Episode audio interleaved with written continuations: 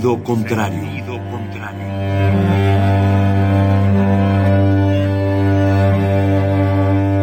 El Museo Universitario del Chopo presenta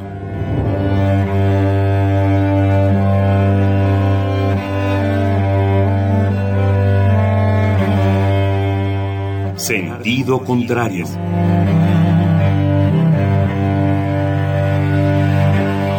Una emisión de Marcelino Perelló. Producida para Radio UNAM, con la participación de Javier Platas.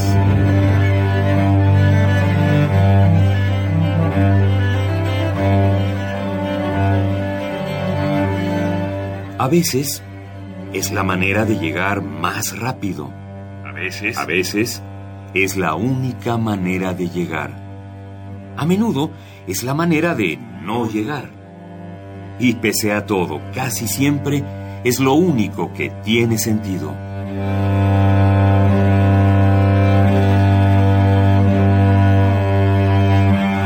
Sentido contrario.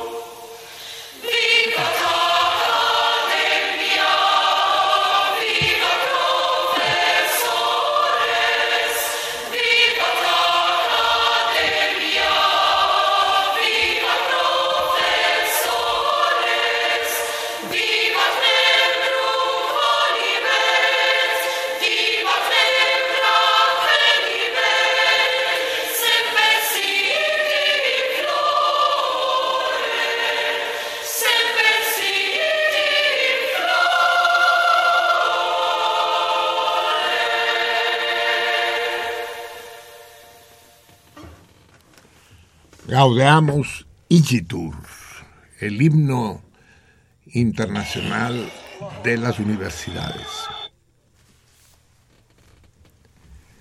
El himno mundial de los estudiantes.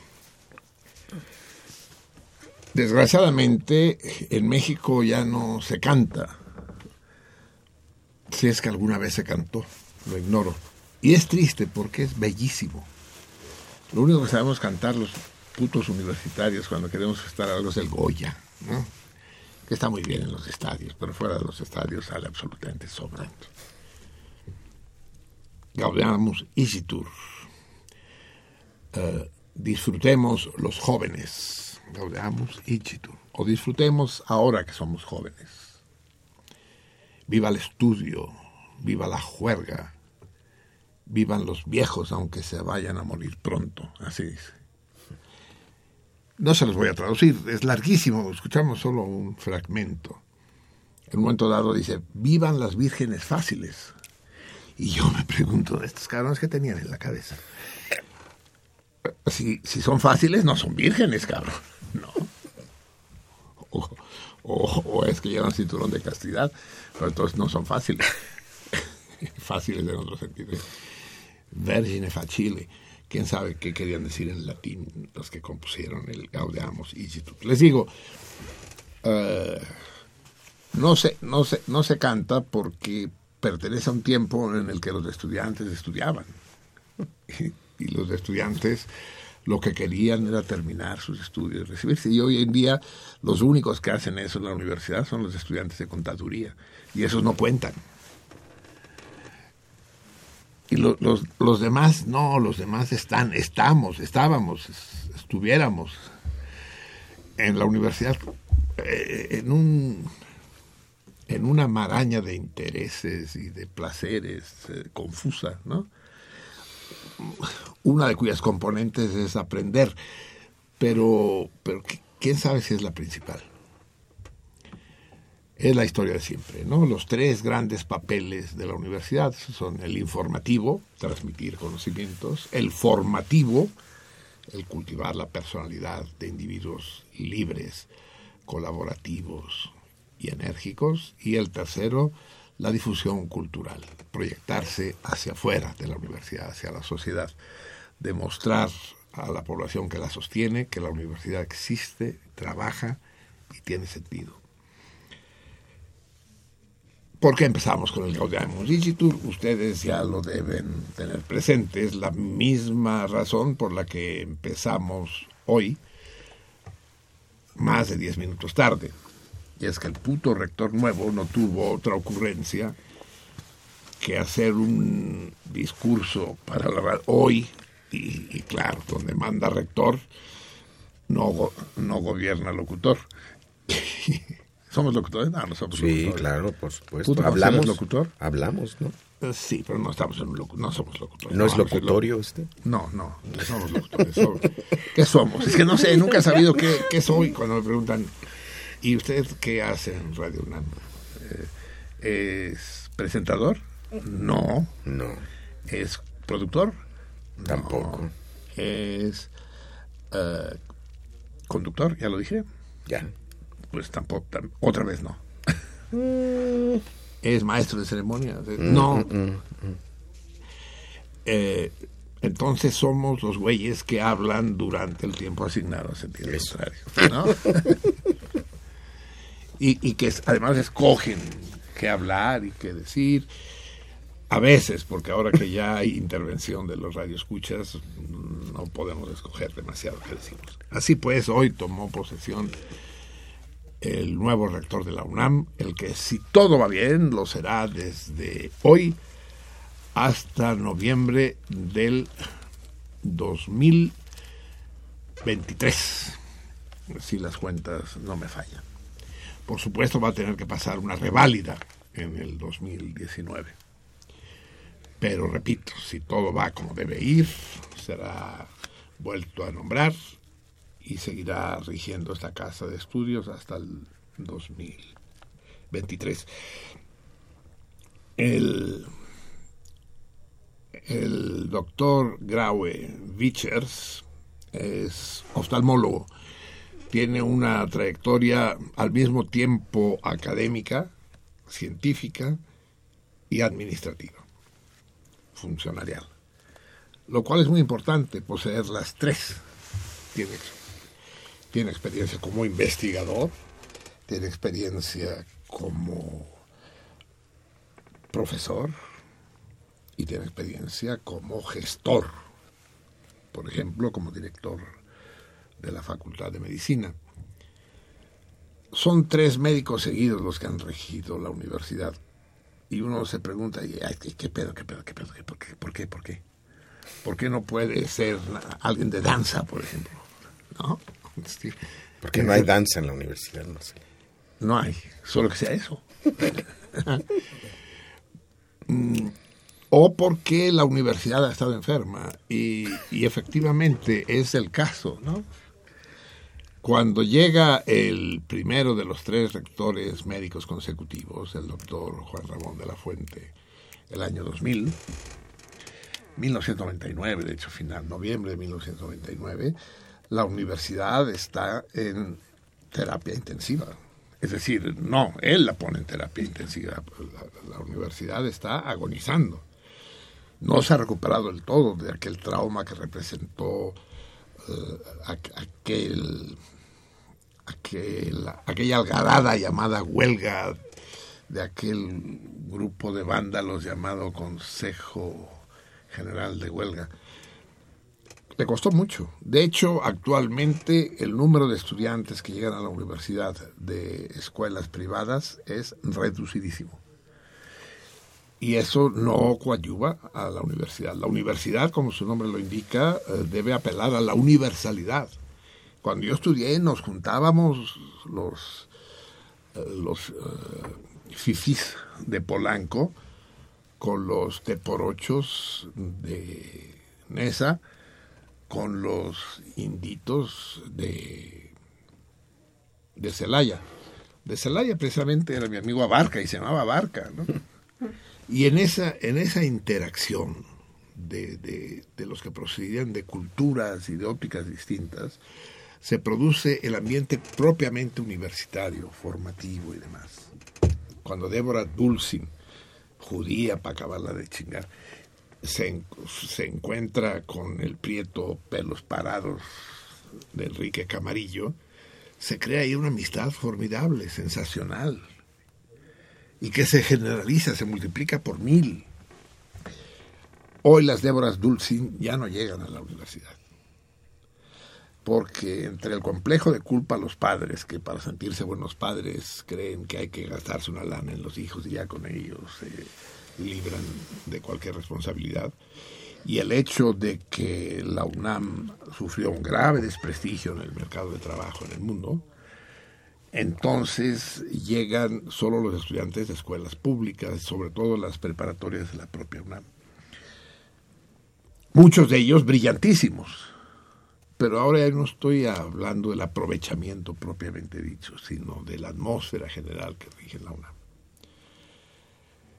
El, el doctor Graue entonces llega después de que el doctor de la Fuente metió a la universidad en terapia intensiva, la mandó a piso. Después llegó el doctor Narro, que la dio de alta. Y eh, el doctor Graue la recibe en ambulatorio. Pero, aguas, rector. Una recaída es posible.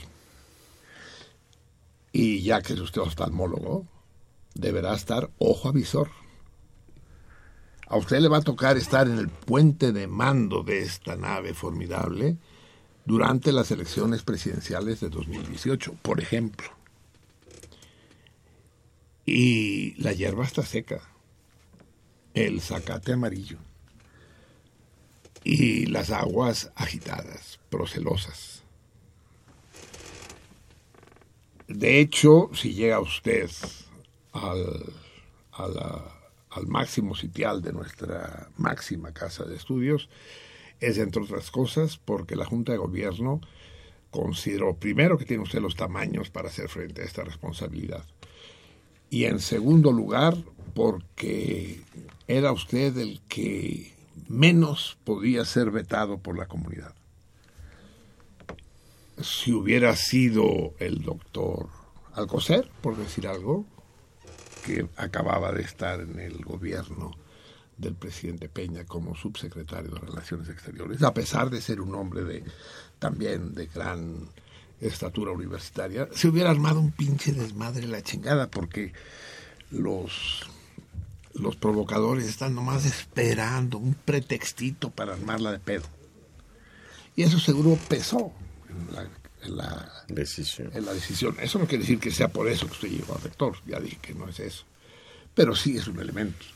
En cambio, si va la doctora Rosaura Ruiz, cercana al PRD, a Elenita Poniatowska y a personajes semejantes, entonces la bronca se hubiera podido armar no tanto contra ella, que también, ¿eh? porque se las traen, sino precisamente porque no hubiera tenido las palancas necesarias para enfrentar dicha provocación. Así que desde aquí desde la tribuna de esta heroica Radio Universidad Nacional Autónoma de México,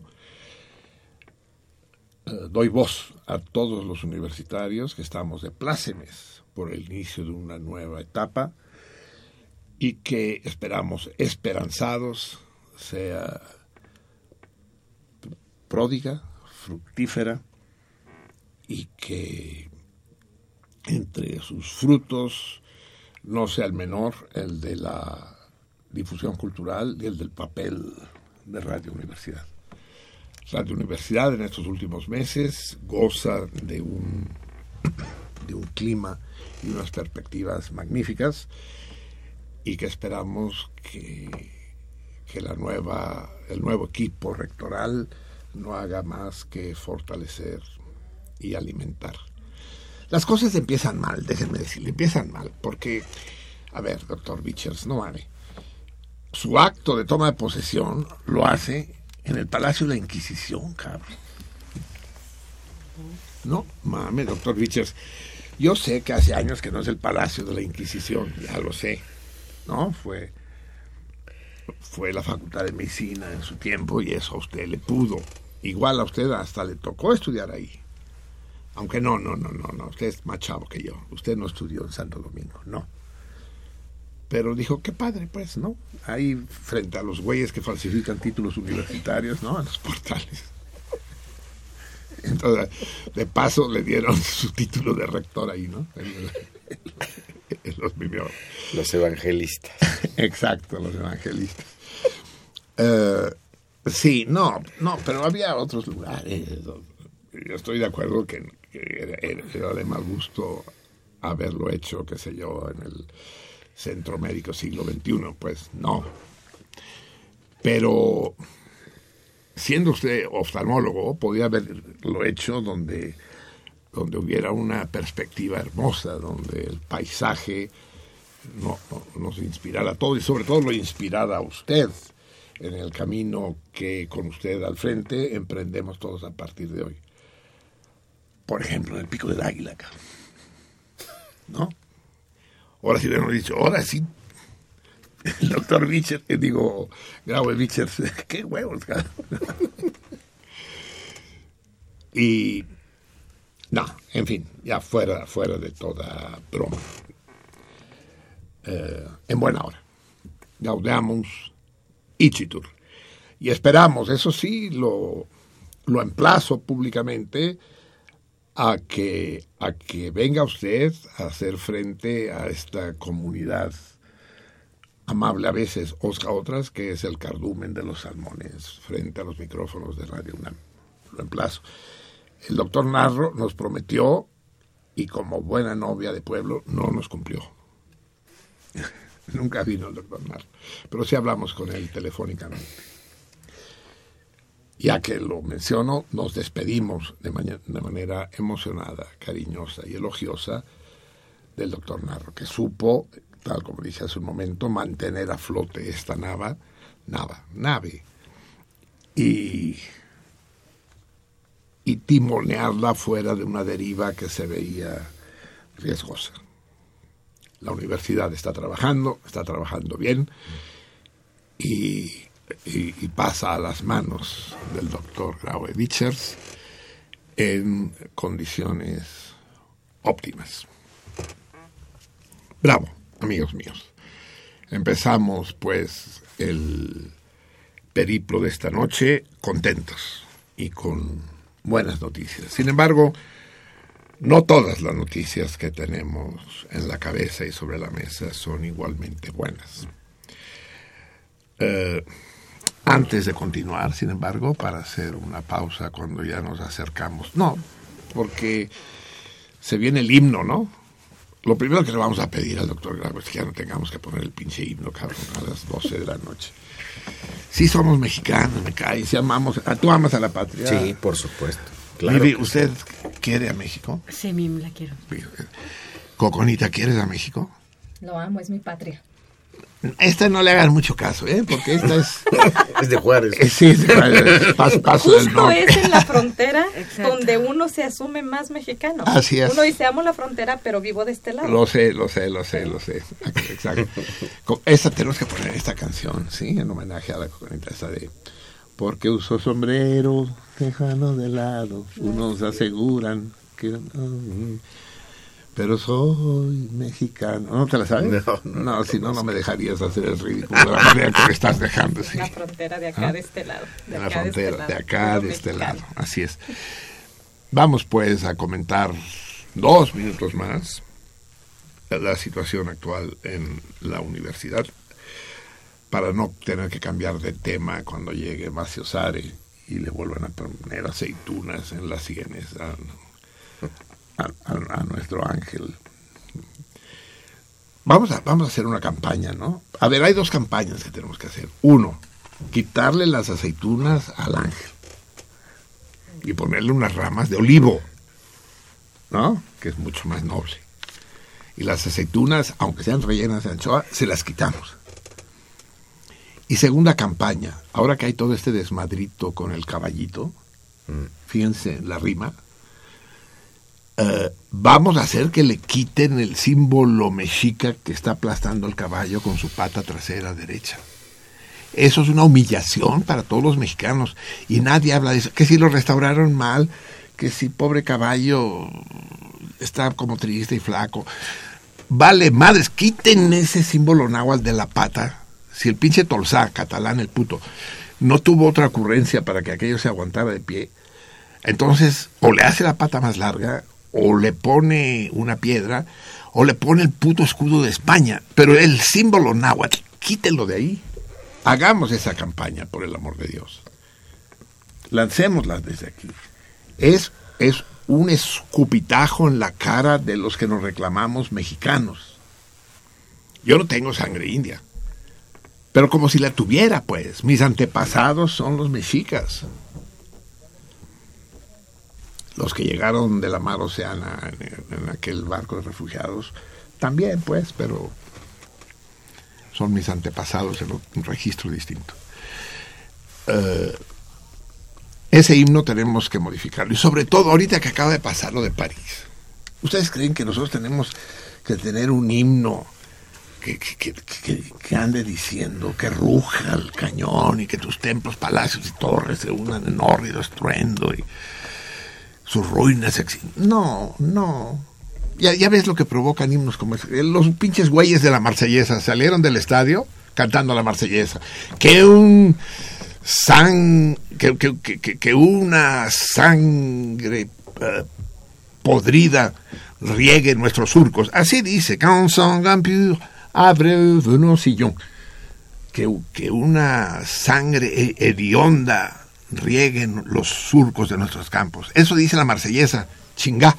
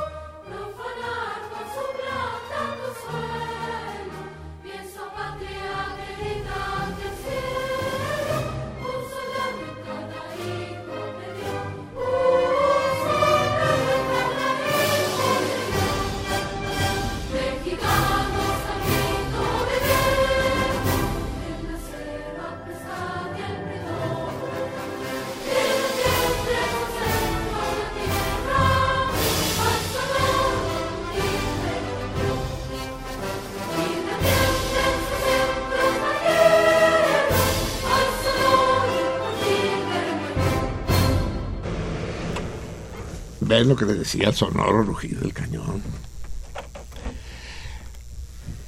Yo cuando lo contaba de niño decía, un soldado en cada hijo de Dios. sí. porque pinches hiperbatons están cabrones. Hay mucha gente que no sabe qué chingado está diciendo. Por eso, por eso Macio es un personaje tampoco. Es un extraño enemigo. Exacto. Pero no, malo, porque le ponen a los hijos Macio cabrón. Sí, claro. O sea, será enemigo, pero es sagrado. Estábamos hablando que la Miri vino de falda, güey. Es otra cosa de las que está desapareciendo. Hay muchas cosas que están. No solo gaudamos y tú, las faldas también. Eso les decía yo a Connie y a, Vika. Yo venía atrás de ellas. de falda. Sí, y, sí, hace, hace años que no veo a dos mujeres eh, juntas caminando juntas y de falda. Y de falda. Sí, sí, sí. Las faldas, es que ah, recordábamos, ¿no? La, la escena esa celebérrima de la historia del cine cachondo. No sé si hay que decir erótico, cachondo. Eh, en que la Sharon Stone, ¿no? Está siendo interrogada. Padre película, como película policíaca, como película fácil, ¿no? Pero es padre, ¿no? Me acuerdo cuando, cuando el detective, que es Michael Douglas, ¿no?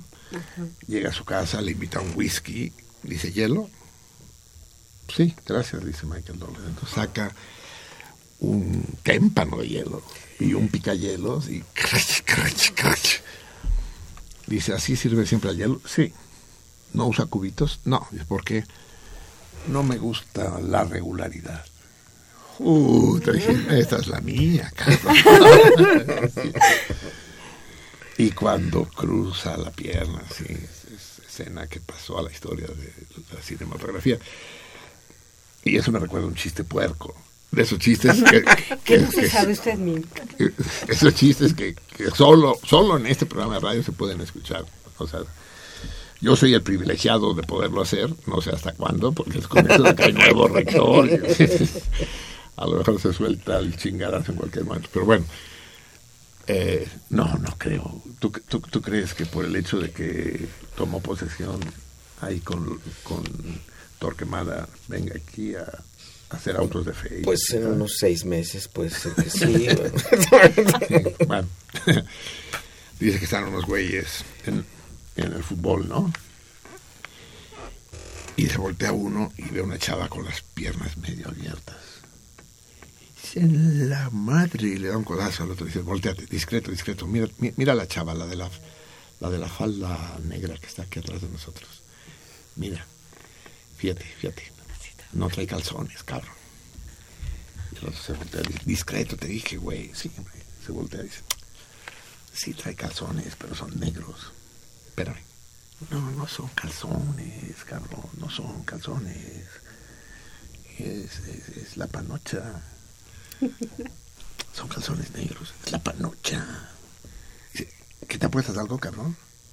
Van 100 baros, van 100 baros. Pero ¿y qué? ¿Cómo hacemos? Le preguntábamos o qué. Dice, no, espérate. ¡Cubetero! ¡Cubetero! Dame dos. Dame dos bien frías, bien frías. Mira, ¿quieres ganarte 30 pesos? Como que no quiere la cosa, te vas a la fila, no de la de atrás, la de más atrás, y ves esa chava de falda negra.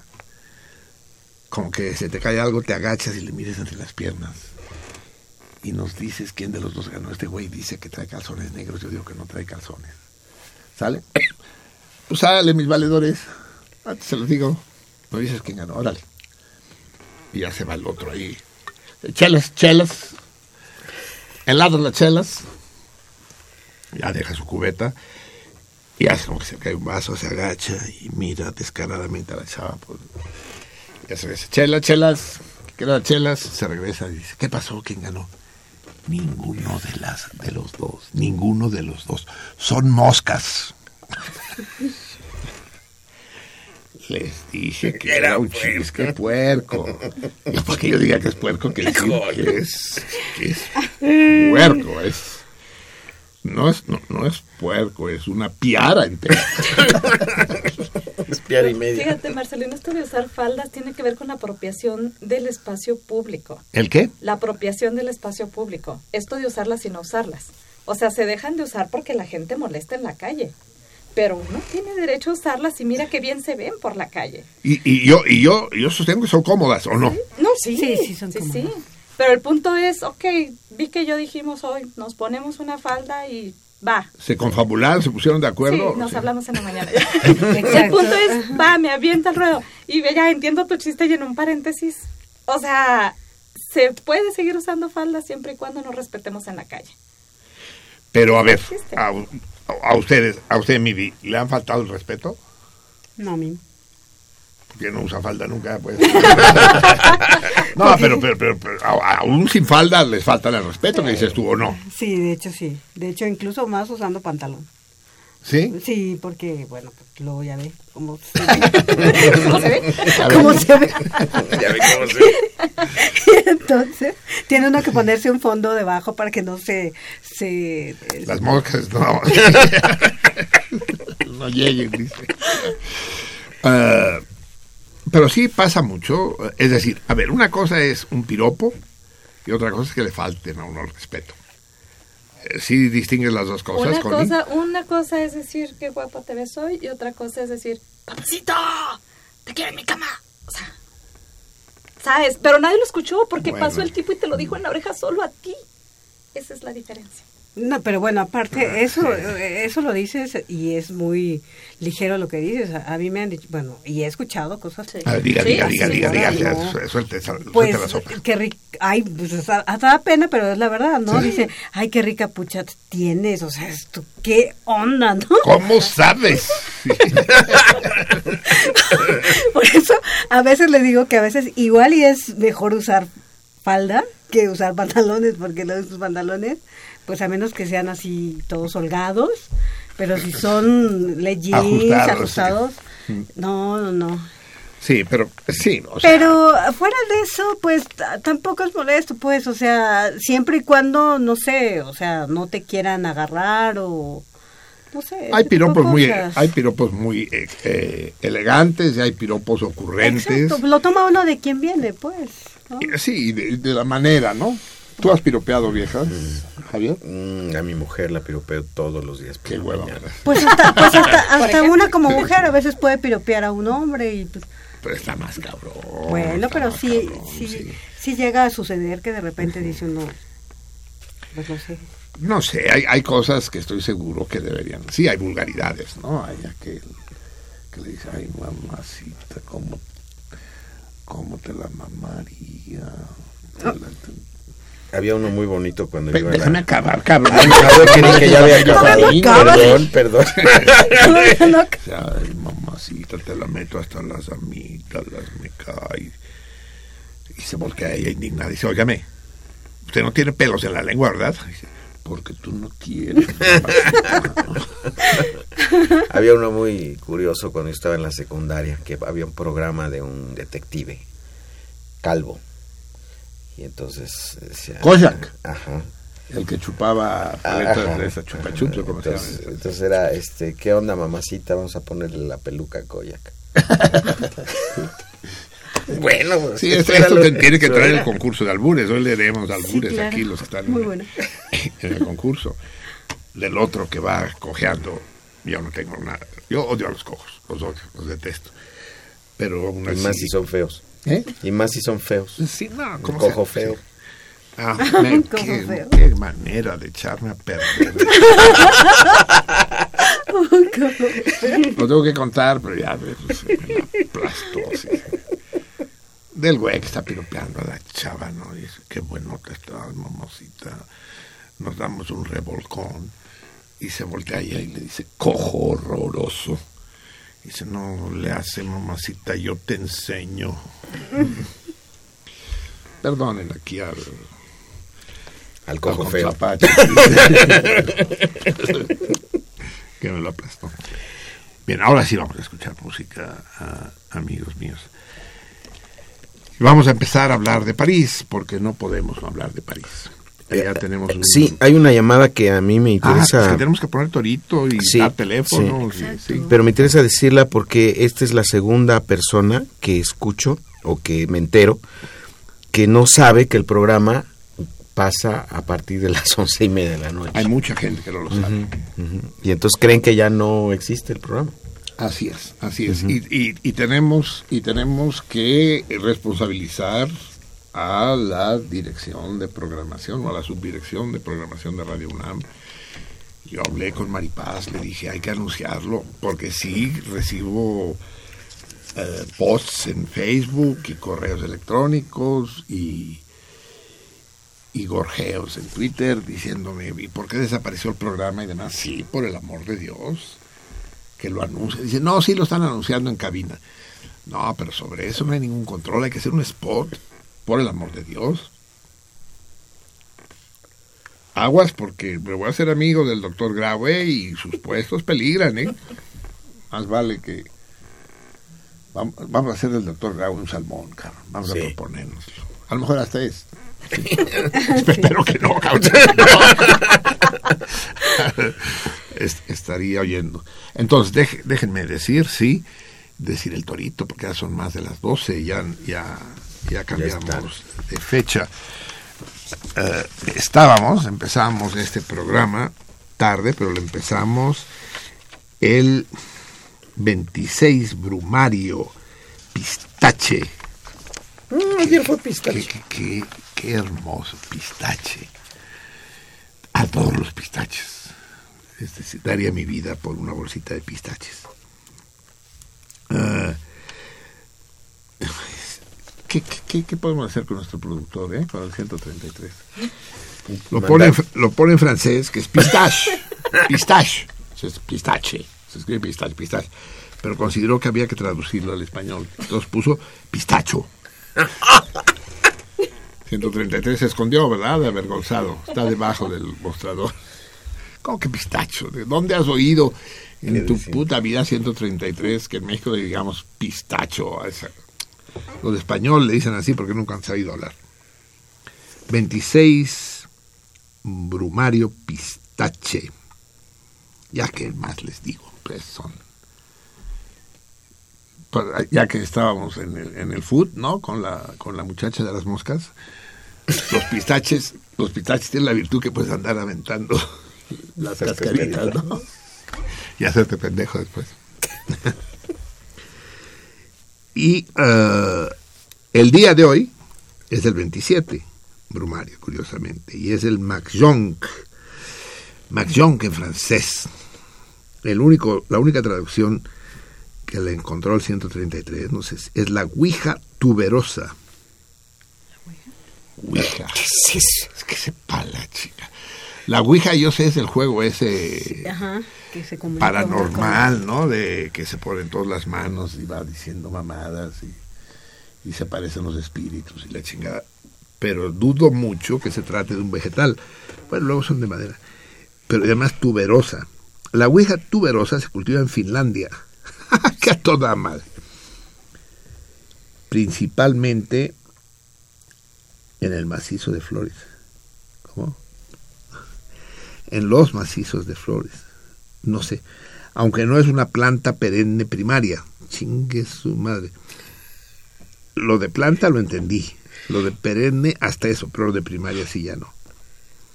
Algunas veces sus semillas o tubérculos saltan la cerca del macizo, o sea, sí, en cuyo caso crece con un tallo blando cerca del suelo y compite entre otra vegetación. Bueno, es una flor grande y, flagrante que hay en Finlandia, en los más. Ah, aquí está. Ya me la enseñó. Pues parece una amapola, cabrón. Igualito. Yo la veo y me la fumo. sí, es igual que una amapola roja, sí. Y, y, así la llamaremos aquí, Ouija. Checa, ¿no? ¿Qué buscaste? Eh, Ouija tuberosa. Ah, pues sí.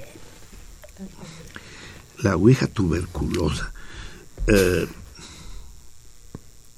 bueno, eh, sí. La ouija de hoja ancha es otra. Y el guisante. No es guisante, no es guisante. Guisantes son los chícharos, ¿verdad? ¿A qué le llaman guisantes los españoles? A los chícharos. Sí. Nunca he sabido. ¿Y cómo le llaman a la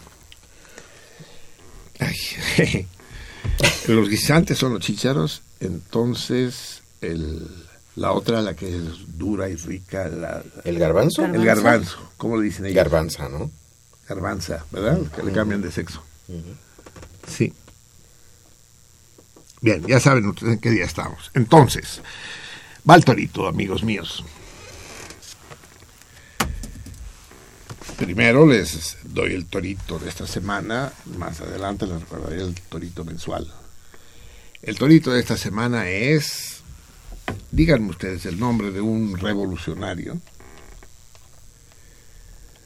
de un revolucionario bolchevique, les voy a decir, que condenaron cuatro veces a muerte en cuatro países distintos y las cuatro veces se evadió y se salvó.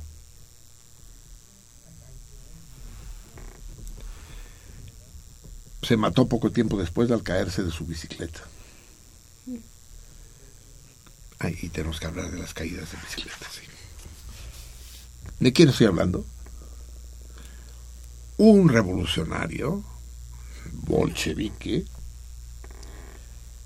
eh, a un revolucionario bolchevique lo condenaron cuatro veces a la pena capital.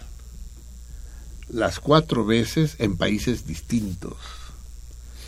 Y las cuatro veces logró evadirse. Y acabó muriéndose de un golpe en la cabeza cuando andaba en bicicleta. ¿De quién estoy hablando?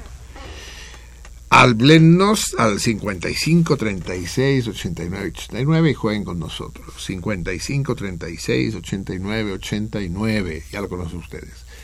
Si hablan desde fuera de la capital, usen el 01800 50 52 688 y les saldrá de agrapa 01800 50 52 688. O bien, escríbanos por Twitter. Y aquí tenemos que hacer una aclaración, ¿verdad, Mivi? Así es. ¿La hace usted o la hago yo? Eh, que nos envíen los que no envíen los toritos en Las mensaje- respuestas. las respuestas en mensaje abierto que los envíen en mensaje directo Eso para es. que no vean sus respuestas Los otros participantes. Exactamente. Esto fue un error mío. Me culpa, me culpa, me culpa. ¿Cómo dicen los.? No, dice. Mea, Cuando se golpean el pecho Por mi los. culpa. mea culpa. Por mi culpa, Por mi por mi gran culpa, por mi, Por mi grande culpa, sí, por mi- le, le golpeo este cabrón. Eso. Sí, porque yo creí que no se podían ver y resulta que sí se ve. Sí, sí se ven los, los trinos que uno manda a otro. Puede uno con la, con la función de búsqueda ve todo lo que se le mandó al otro.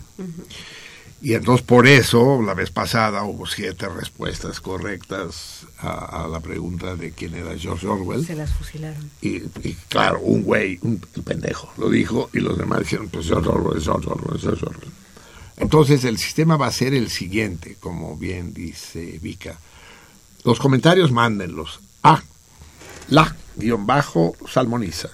La guion bajo salmoniza. La primera es S, la segunda es Z.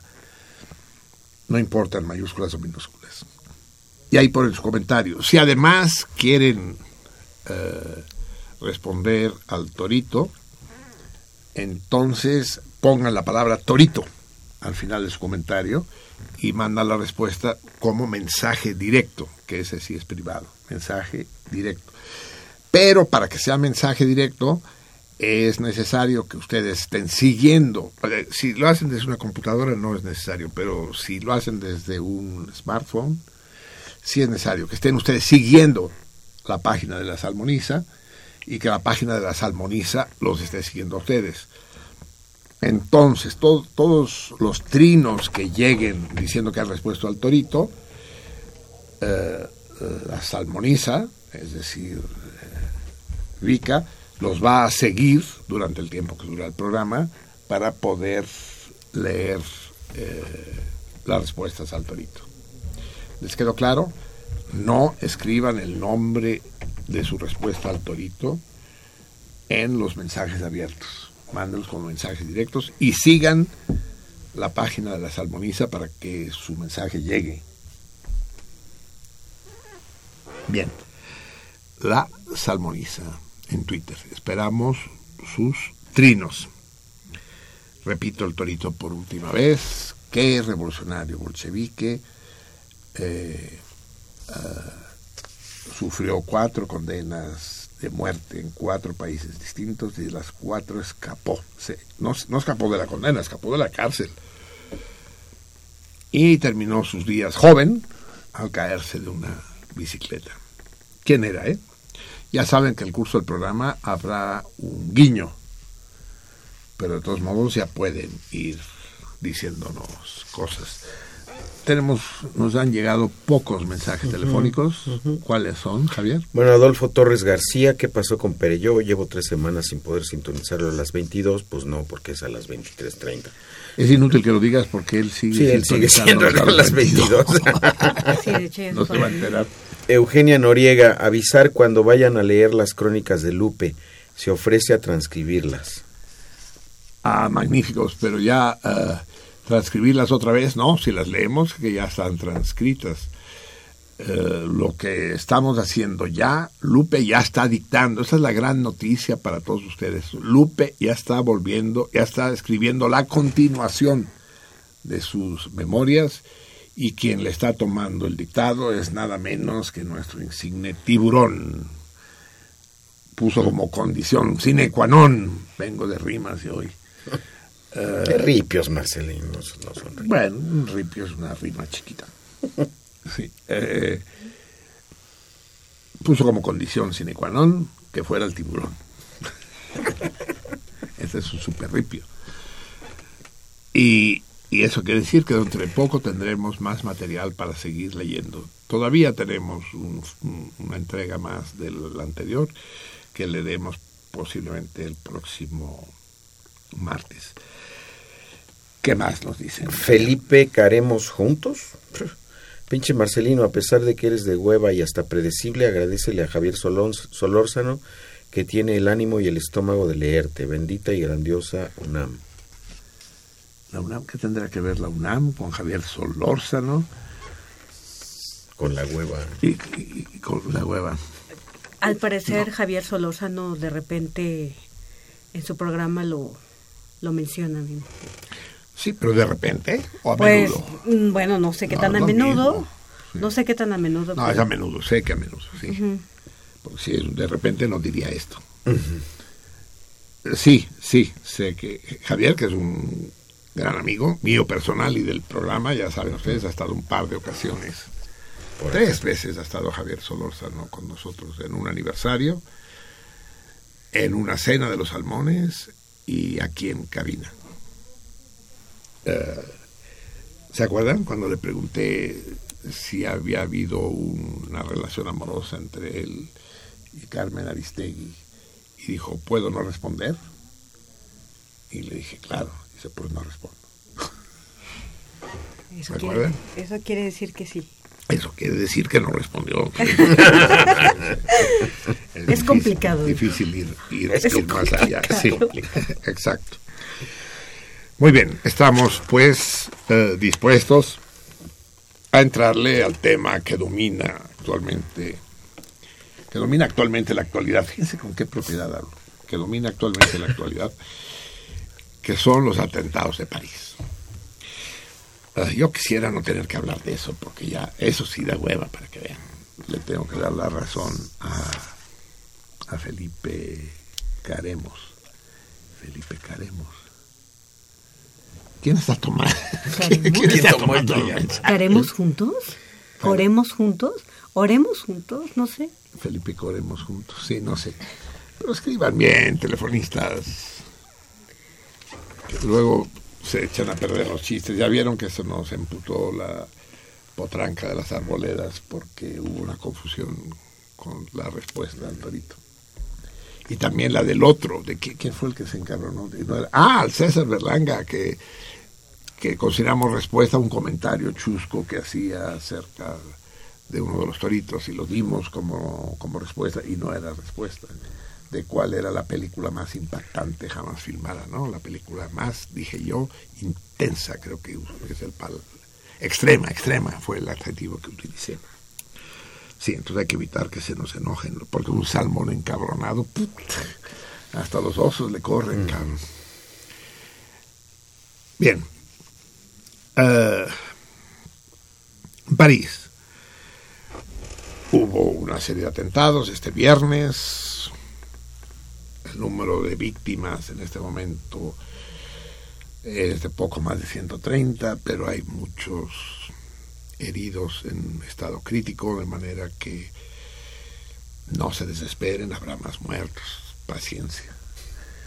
Eh, y la confusión que rodea un acontecimiento esto tendremos que discutirlo. Lo que es indiscutible es la actitud del todo vergonzosa que ha adoptado el gobierno de Francia y una buena parte del pueblo francés ante lo sucedido. En primer lugar, un, vómito de chauvinismo francés. Si alguien sabe ser chauvinista en este mundo, es eh, el pueblo francés. No, no de casualidad el señor Chauvin era francés.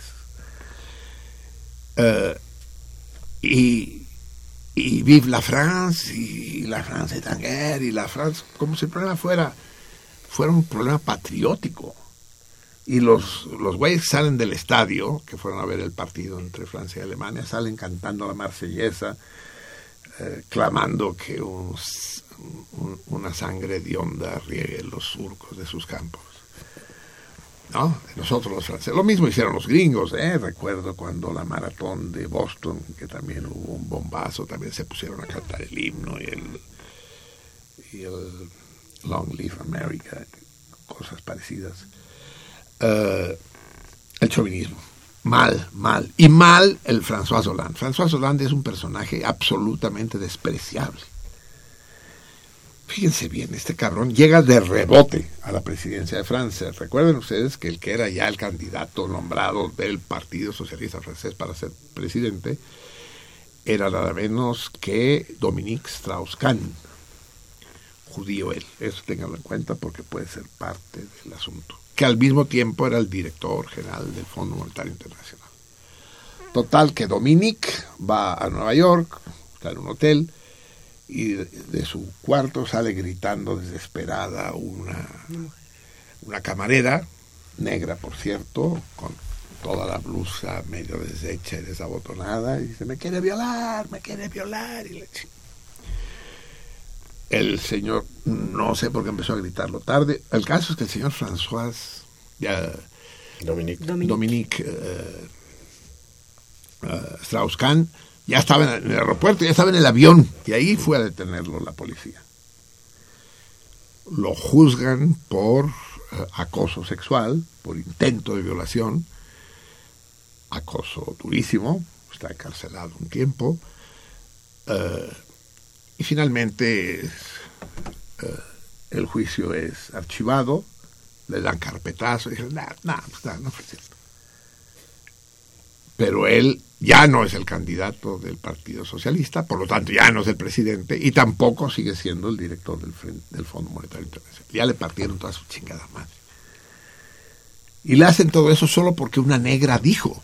O sea, no hay ninguna otra prueba, ninguna otra evidencia, solo la negra, y digo la negra con toda la intención, la negra porque eso es mujer y negra, pues es doble víctima de la sociedad, pues, ¿no? Eh, basta ¿Qué tan difícil, qué tan difícil es que es que le hayan puesto un 4, pues?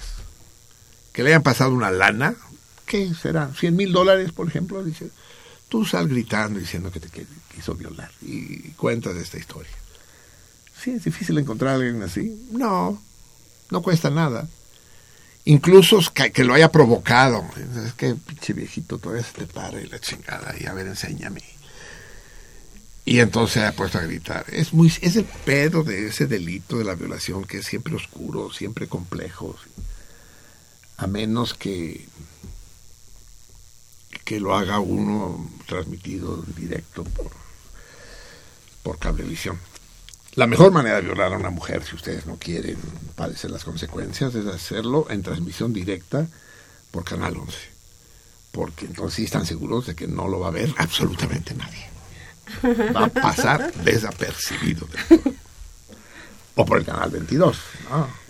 que le pusieron 22 porque es el doble de aburrido que el 11. Y, pero de otra manera, esto de la violación.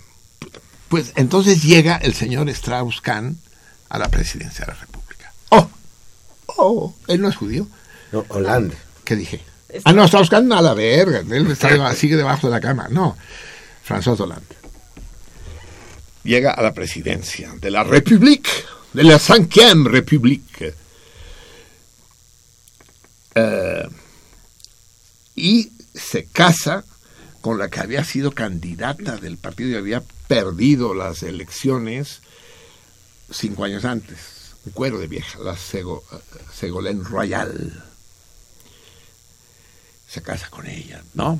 La, la, ex candidata con el candidato, eh, la candidata perdedora con el candidato ganador. Todo es miel sobre hojuelas. Pero en 2008, el señor François Hollande dice, es que yo tengo algo que decirles. Eh, no, no fue así. tuvo algo que decir cuando Segolén denuncia que el señor presidente de la República le está poniendo los cuernos con otra vieja.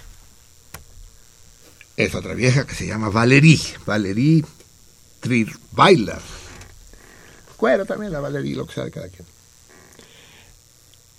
Me está engañando, adulterio y la chingada. Y entonces cuando François Hollande dice, sí, sí es cierto, cabrón. Ya, lo que sea de cada quien. ¿Ustedes creen que hubo otro escándalo parecido al de Dominique? Y ahí sí reconocí la chingada. No, porque el adulterio no es delito en Francia. No sé en México cómo estará ahora. Yo recuerdo que en Cataluña el adulterio femenino sí era delito, pero el masculino no. El adulterio masculino era delito solo si era acompañado de escándalo público. Pero probar el adulterio tampoco sonaba, también es bastante difícil.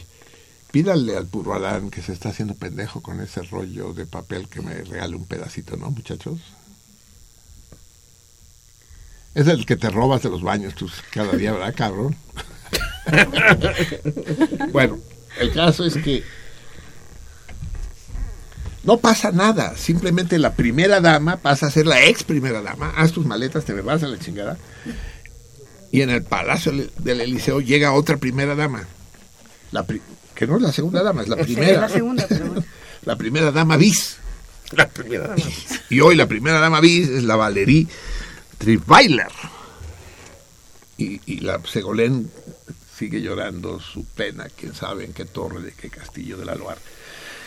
Eh, ese es Dominico Land. Y ese es el que declara ayer lunes frente al Parlamento. ¿Dominico Land? ¿Qué dije? Eso dije. Dominico Land. Puta, cómo se me están cruzando los pinches cables. Entre la rima y la...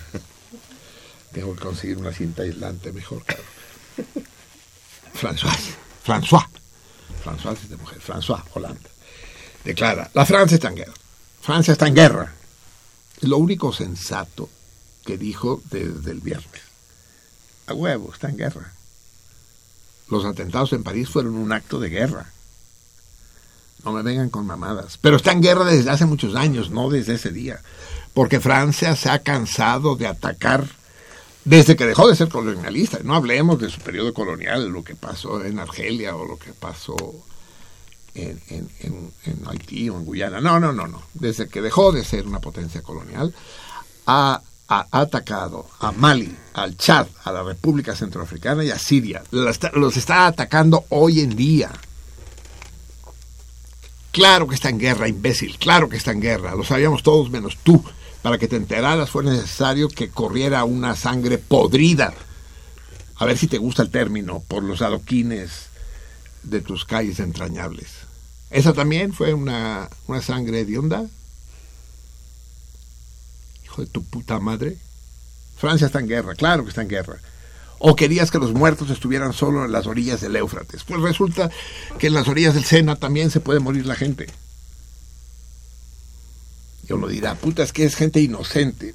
No hay nadie inocente, no seamos pendejos. Pero efectivamente son muchachos que están bailando. ¿Qué les manda ir a escuchar ese pinche rock pesado. solo a ellos se les ocurre. Eh, y gente que están tomando una copa ahí tranquilamente en, las terrazas formidables, por supuesto. Pero que los, los muertos en, en, Irak y en Siria, esos sí son unos hijos de la también son familias, son gente que anda por la calle y vendedores de cerámica. No son iguales. Y además, dicen, no, es que son civiles. Pues sí, amigos míos, pero si son tan cultos como presumen los franceses, deberían saber que todas las guerras se encarnizan sobre los civiles. Las guerras las matan, las, las ganan no los que matan más soldados, sino los que matan más civiles. En la Edad Media el chiste era tomar la ciudad y entrar con derecho de saqueo, se llamaba. A los soldados se les decía, si tomamos la ciudad tienen derecho de saqueo. Quiere decir de robar, de matar, de violar. La ciudad es suya.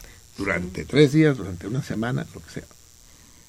La cosa era partirle la madre a la población civil a los soldados. Y, y esa costumbre medieval continuó siempre hasta la, hasta la fecha. Eh, Javier viene de Dresde, una ciudad donde se considera que los bombardeos aliados mataron cientos de miles de personas. Sí. ¿No? Sí, sí. Y lo estuvimos platicando con él, ¿no? Sí. Ha sido, nos decía, reconstruida en buena medida. Así es. Así es. Pero toda guerra se trata de matar civiles, todas. Ya, ya estén en Siria o ya estén en París. Ah, no, pero vamos a hacer el gran escándalo, cabrón. Y, Facebook le regala a todos los que quieran cambiar su, su, foto. por una banderita francesa y se, te la, se la pone. Y si la, y si, como dice el güey, dice, ¿cómo le puedo poner los colores de Pepsi a, a mi cuenta?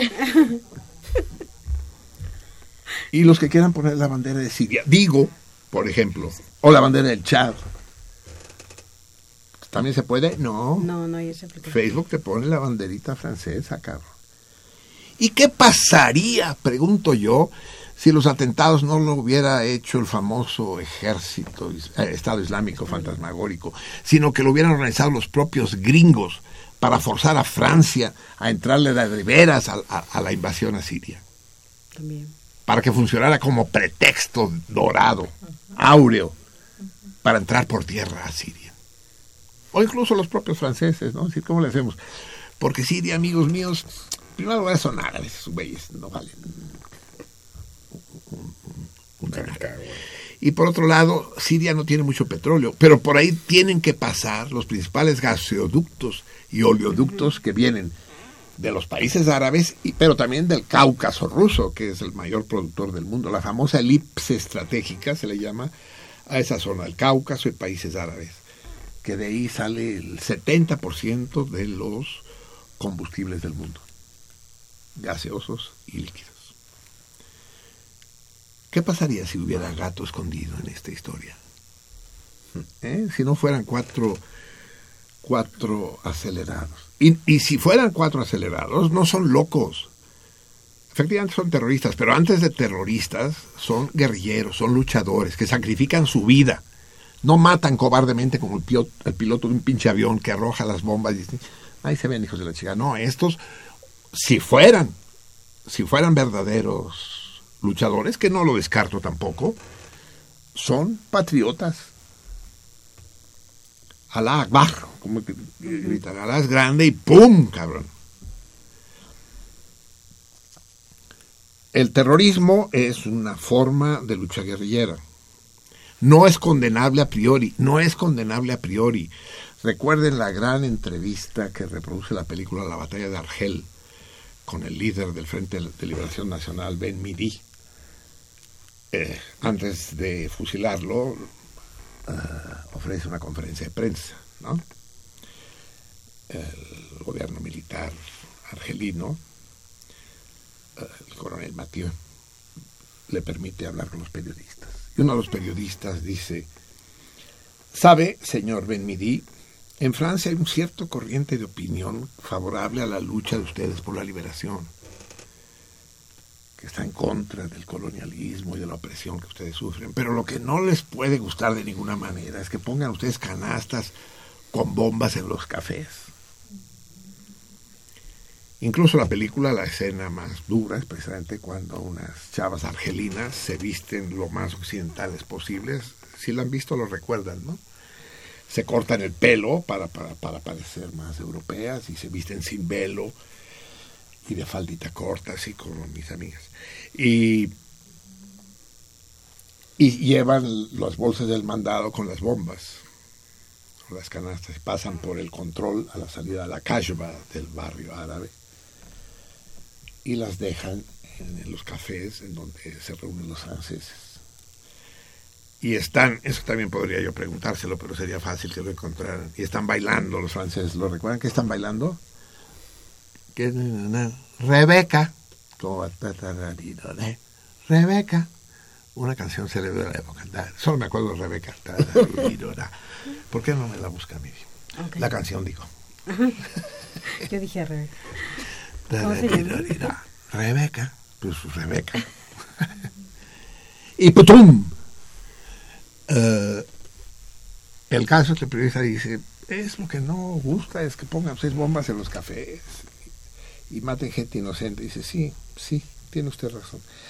Y le propongo un trato, planteese a las autoridades. Ustedes nos dan sus tanques, sus cañones y sus aviones y nosotros les damos nuestras canastitas con bombas.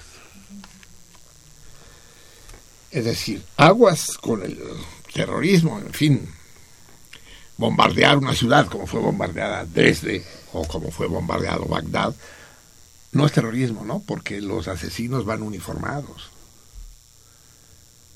Y porque llevan una banderita en el pecho. No mames, cabrón. No mames, no mames.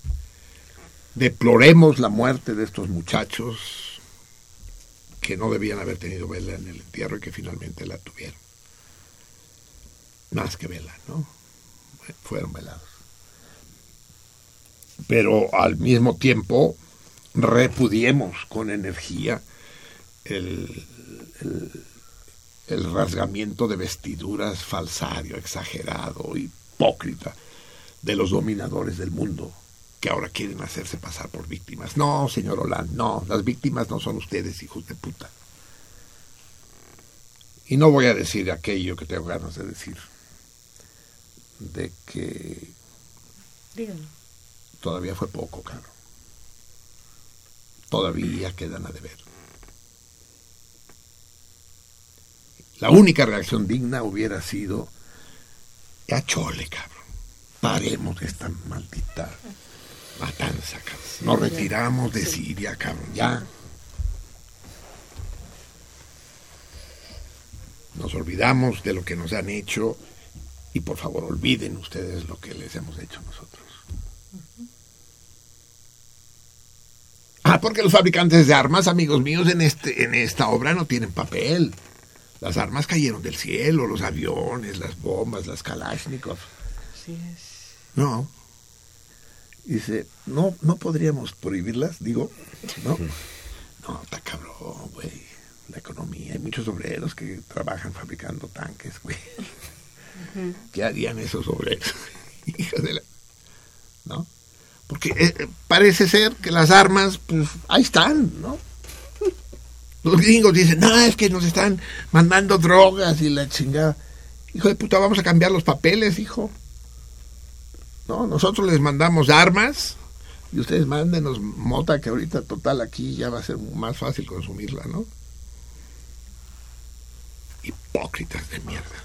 Vamos a escuchar a un gran francés, extraordinario francés que ya hemos oído antes, pero que hay que oír hoy más que nunca, el gran Boris Vian. Boris Vian fue un personaje maravilloso de la, en la entreguerra no quiero perder mucho tiempo describiendo la obra de Vian. Fue escritor, fue músico, tocaba jazz, fue cineasta, ah, fue, fue miembro de los patafísicos. La patafísica es una ciencia que se propuso eh, encontrar la regla de todos aquellos fenómenos que no se rigen por regla alguna. Y patafísicos fueron grandes personalidades del mundo cultural francés, que no son pocas, muchísimos, de Luis Aragón, Paul Eluard, de Jean-Paul Sartre. Y Boris Vian fue de los menos, menos patafísicos. Fue cantante, hoy vamos a escuchar a Boris Vian cantar. les cuento solo la muerte de Boris Vian. Una de sus novelas se llama Escupidez sobre sus tumbas, que no puede venir más a cuento el día de hoy. No escupiremos sobre las tumbas de los muchachos muertos el viernes, no. Pero estamos guardando el gargajo. Eh, entonces él tuvo problemas. Ya no me acuerdo quién fue el director de la película de Escupidez sobre sus tumbas. No, me acuerdo. Ahorita me lo dicen mis, mis asesoras. Eh, el caso es que él no quiso ir a la ceremonia de a la premier de la película. Había gran expectación, una película de Boris Vian, el cine hasta la madre. Y Boris Vian llegó de incógnito. En fin, sin hacer ruido, llegó y se sentó en una de las últimas filas, sin decirle nada a nadie. Llegó solo. Cuando terminó la película, la gente aplaudió, se paró, fue saliendo, evacuó la sala y se quedó una sola persona sentada. Era Boris Vian y estaba muerto. De Boris Vian, escuchemos, lo vamos a escuchar dos veces, si fuera necesario, doce. La primera, ya saben ustedes, se las traduzco. Y la segunda, los dejo solos a ustedes con Boris. El desertor.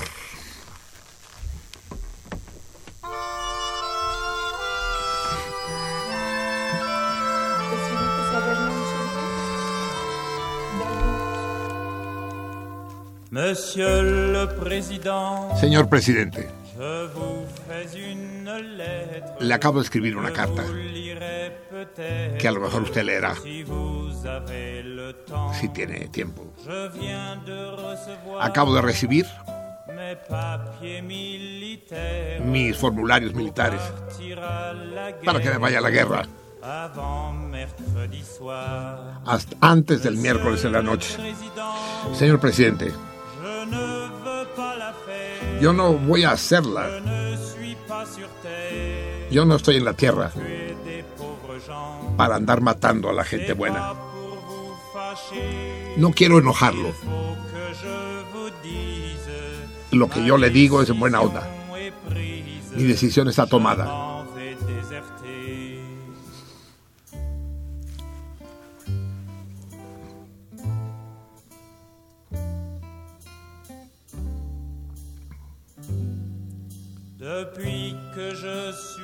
Desde que nací,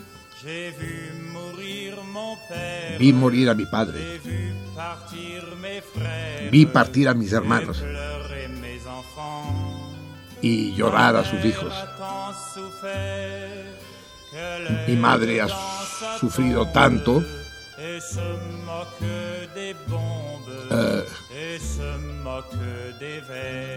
y hoy que están en bajo tierras se ríe de las bombas y se ríe de los gusanos. Me robaron el alma y incluso me robaron mi pasado orgulloso. Mañana a la mañana voy a cerrar la puerta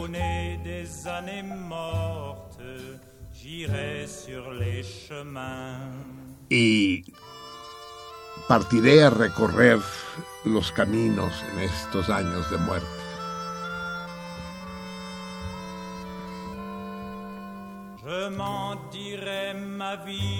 Mantendré mi vida sobre los caminos de Francia, de Bretaña a Provenza, y le diré a la gente, rechacen, no obedezcan, rechacen la guerra, no vayan ahí, rechacen partir. Si usted quiere, señor presidente, dar la sangre, vaya a dar la suya. Usted es un gran apóstol, debe ser buena, señor presidente.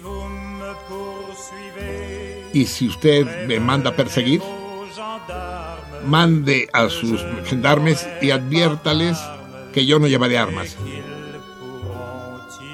y que podrán tranquilamente disparar.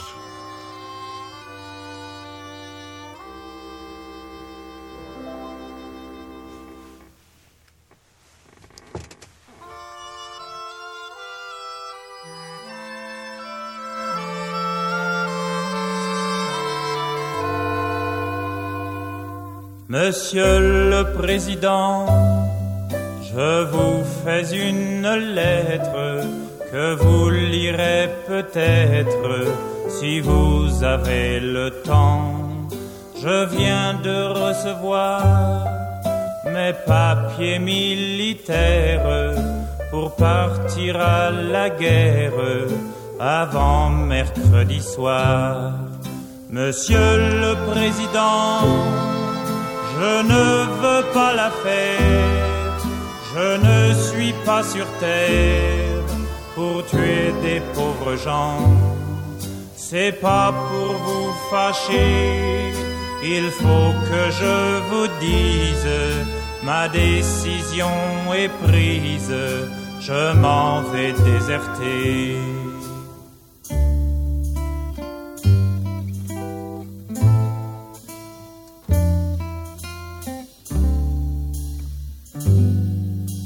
Depuis que je suis né, j'ai vu mourir mon père, j'ai vu partir mes frères et pleurer mes enfants.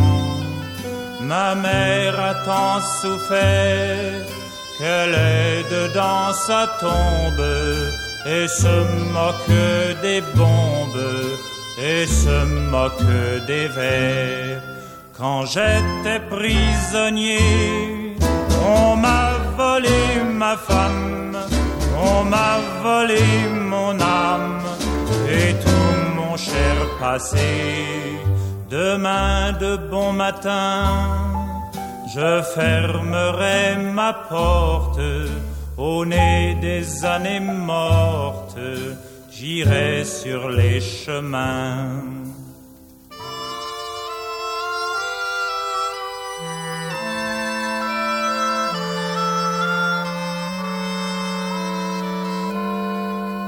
Je m'en dirai ma vie sur les routes de France, de Bretagne en Provence, et je dirai aux gens, refusez d'obéir, refusez de la faire, n'allez pas à la guerre, refusez de partir.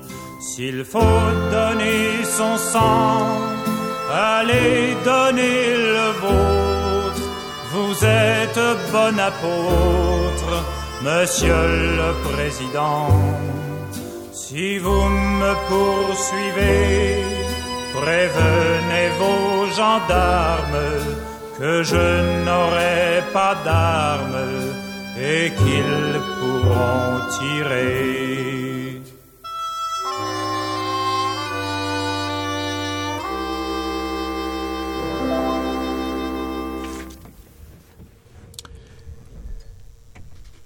Pourront tirer y que podrán disparar. Si se, trata de dar la sangre, vaya usted a dar la suya, sin albur. Usted que es un buen apóstol. Eh, en homenaje a todos los franceses buena onda que no se han ido con esta finta miserable. A todos los que lloran con sinceridad a sus muertos y a los muertos que ellos provocan. Bien, amigos míos, la una de la mañana con 56 minutos de esta. Ouija. No, ¿No qué? las doce Son las 12 con 56. 55. ¿Y qué dije? Una. ¿Lunes? Una Dijo una 56. 56. Ah, dije, no, no, mal estoy, por lo tanto. Las 12. Así es. Casi la una. Las 12 con 56. Las 0 horas con 56 minutos. eh, de esta ouija tuberculosa, que, que es una especie de amapola. Eh, uno de los múltiples chistes rumanos, que no sé qué hacer con ellos, porque pues, ya el, socialismo está caída en el mundo, ¿no? Hubo en los tiempos de carestía, hubo, hubo la prohibición de usar la calefacción más que una hora al día. Y el invierno ahí es durísimo, las temperaturas en Bucarest pueden llegar a 30 grados bajo cero, ¿no? Y, al apagar la calefacción, claro, se deja de haber agua caliente, ¿no? Entonces, ay, traducirlo es difícil porque, sí. Cada hora, Radio Bucarest decía, cuando suene la señal, será la una de la mañana. ¡Pip! Fue la una de la mañana. Entonces el chiste cuando suene la señal, habrá agua caliente. ¡Pip! Hubo agua caliente.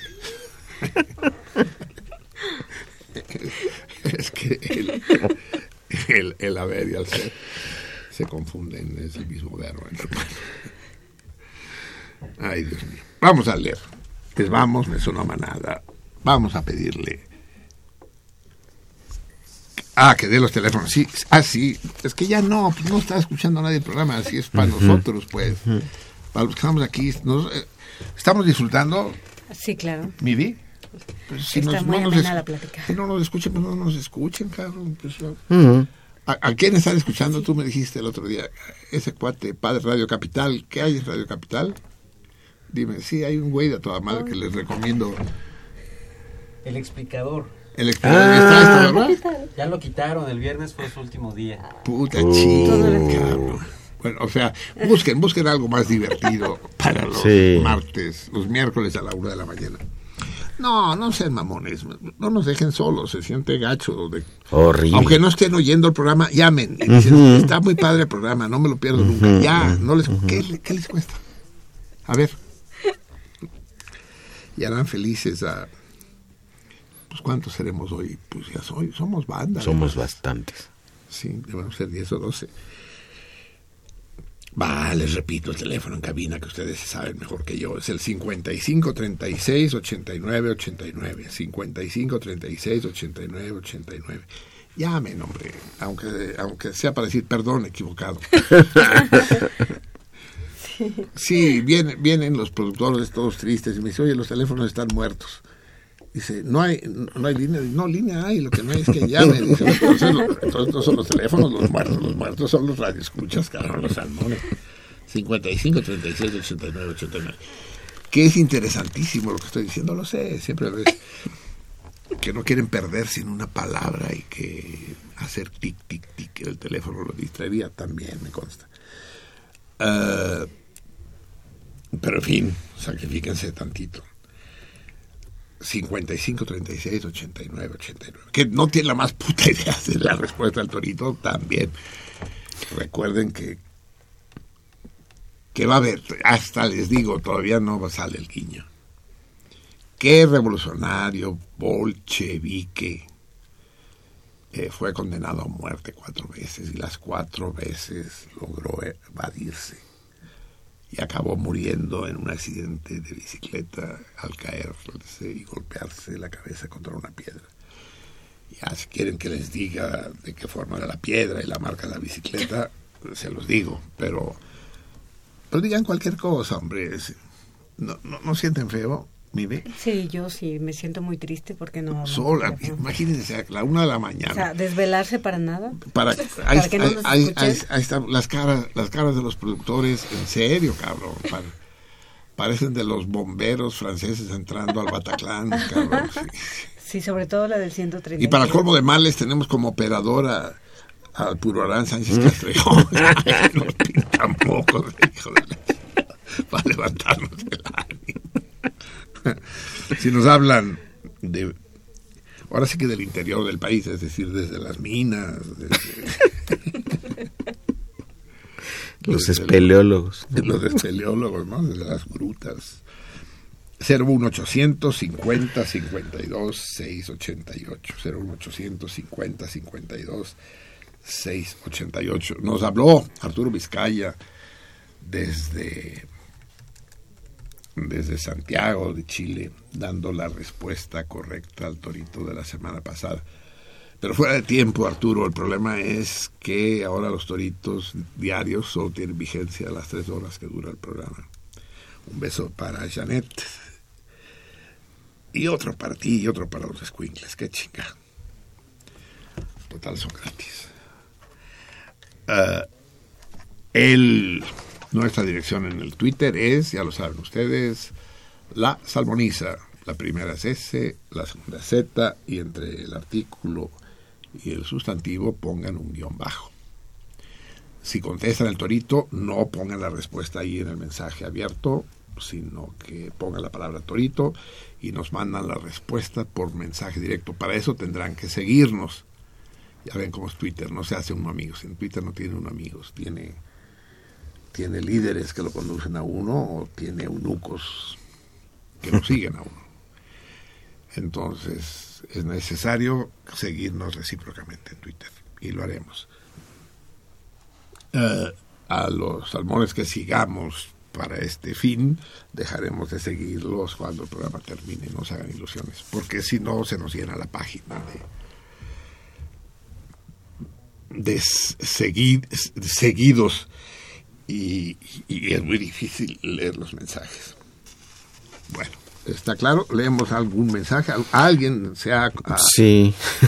acomiadado, no sé, se ha acomedido. Acomedido, sí. Manuel Munguía no entiende por qué Marcelino dice que estamos de plácemes cuando todo va mal en México.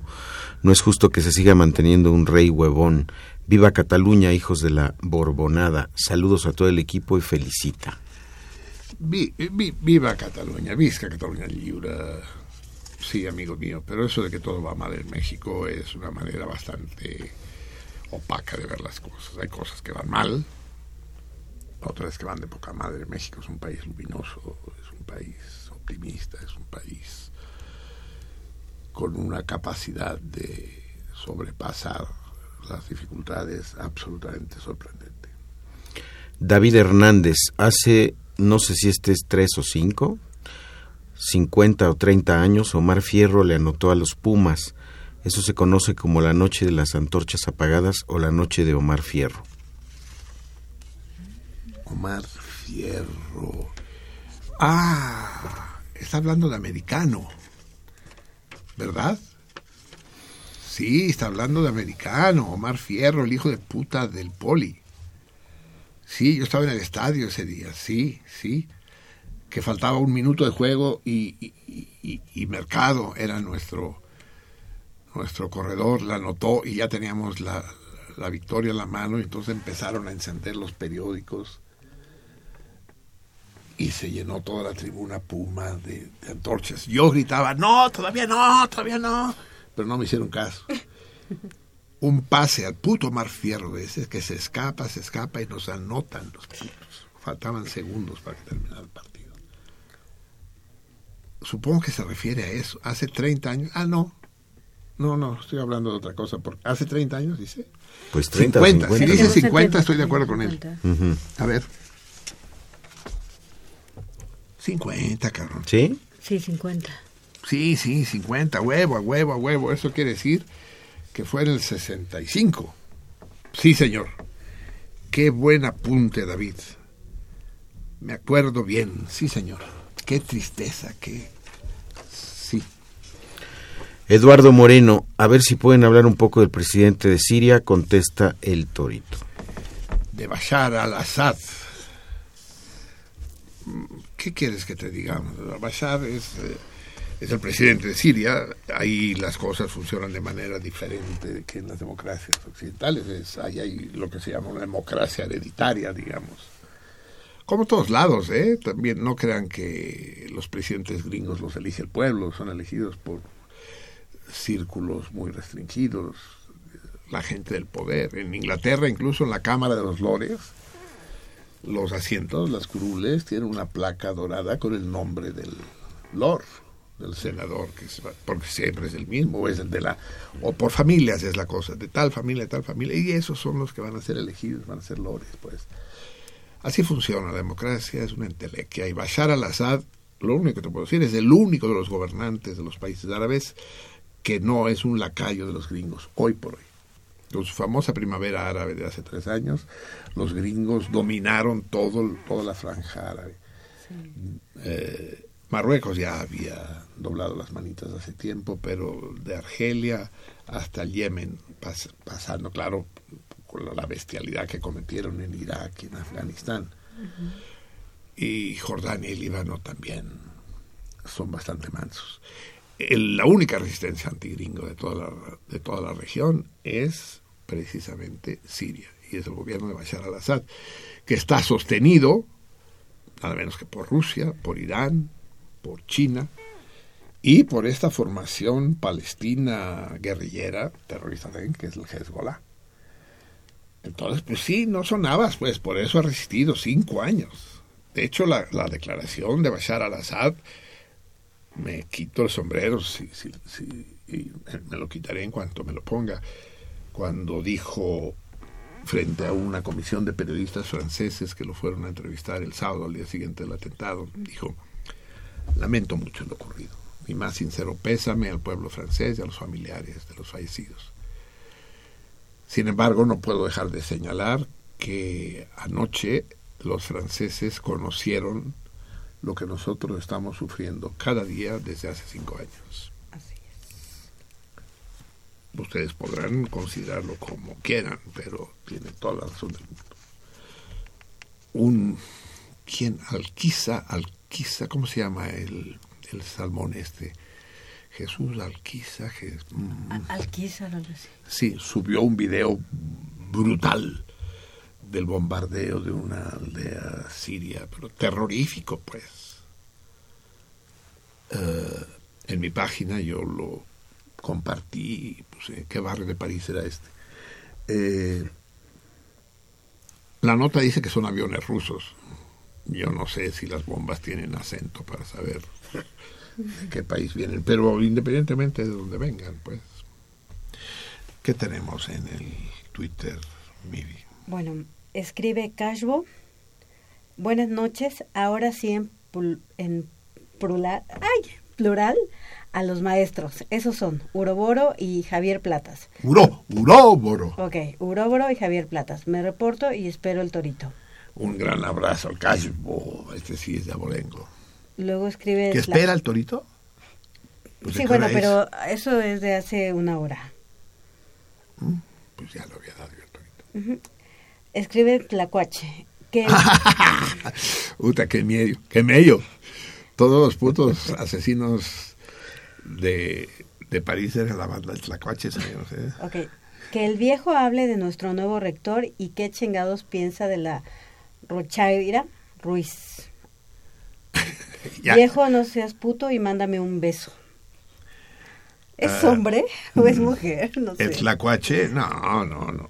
Pues así dice. Que un beso, es, es, decir, le voy a decir eso. Es que, ¿dónde, ¿dónde están? Es que no me los dio el, es que dentro de un momento vamos a leer los albures y hay uno que se presta perfectamente, pero nuestro productor consideró que no era necesario darle a ver.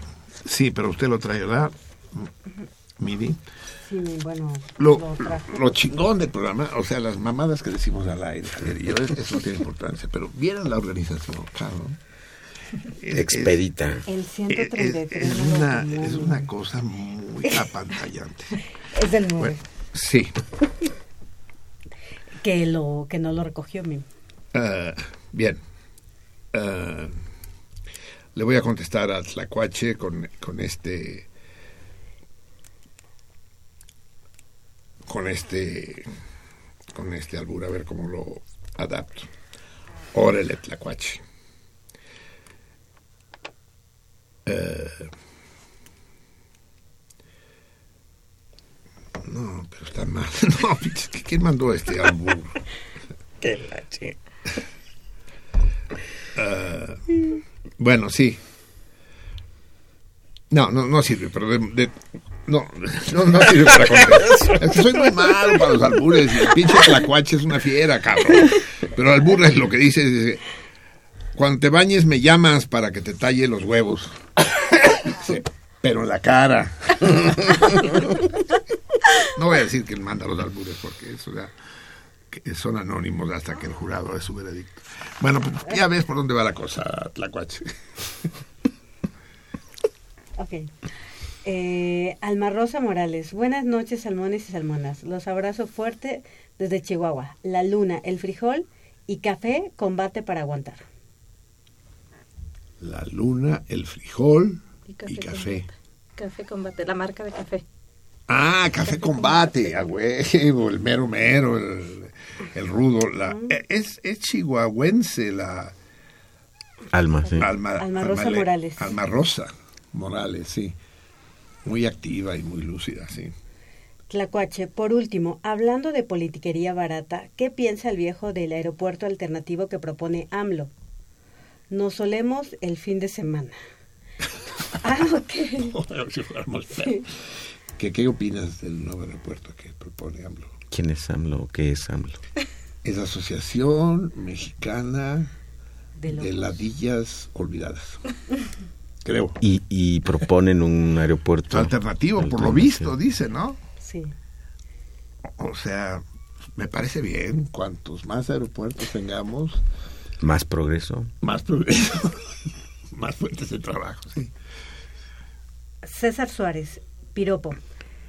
Qué bonitas piernas. ¿A qué hora abren? es muy bueno. Dilema- ¿Ese te ofende o no te ofende, Coconita? No me lo dijo, pues. No, claro, No pero te, ofendería si te lo dijeran. No, te reirías. Me reiría, pues sí. Así es. Ok. Le contestaría a una hora que no te importa. Sí. Dilema para el nuevo rector. ¿Nos revelará quién manda en verdad en la UNAM? Ah, uy, es que es, muy complicado. Obviamente que la UNAM está sujeta a una serie de tensiones, presiones, eh, obligaciones muy grandes eh, y que y que la UNAM es una institución de un tal peso. Yo creo que el rector de la UNAM tiene más importancia, al menos formal, que cualquier secretario de Estado. Y y en todo caso, la rectoría no es un puesto simbólico, ¿eh? no es un adorno. Ok. Alessandra dice, lo que me encanta del torito es que no se puede consultar en Google. Esos planteamientos son los que parecen geniales. Y luego comenta, es como ganarle a un robot. Preguntar con el ingenio suficiente que ponga en jaque a la máquina. Sí, me cuesta mucho. ¿eh? Por ejemplo, yo no sé la semana pasada cómo dieron con George Orwell tan fácil, pues. Es que hay cibernautas muy hábiles, muy encabronadamente hábiles, sí. Ok. am, César Suárez. El problema en Francia es sencillo. La sangre hedionda es la propia. Monsieur Hollande. Sí, Es la grosse merde. La gran mierda. No, tampoco es así. ¿eh? Tampoco es así. No, de ninguna manera. Es, eso es eh, pagar con la misma moneda y esa no es una moneda que debamos acreditar. César Suárez. Opino que también opino también que el terrorismo no es execrable en principio, pero ISIS bien puede ser de origen judío. Ahí sí hay que cuestionarse.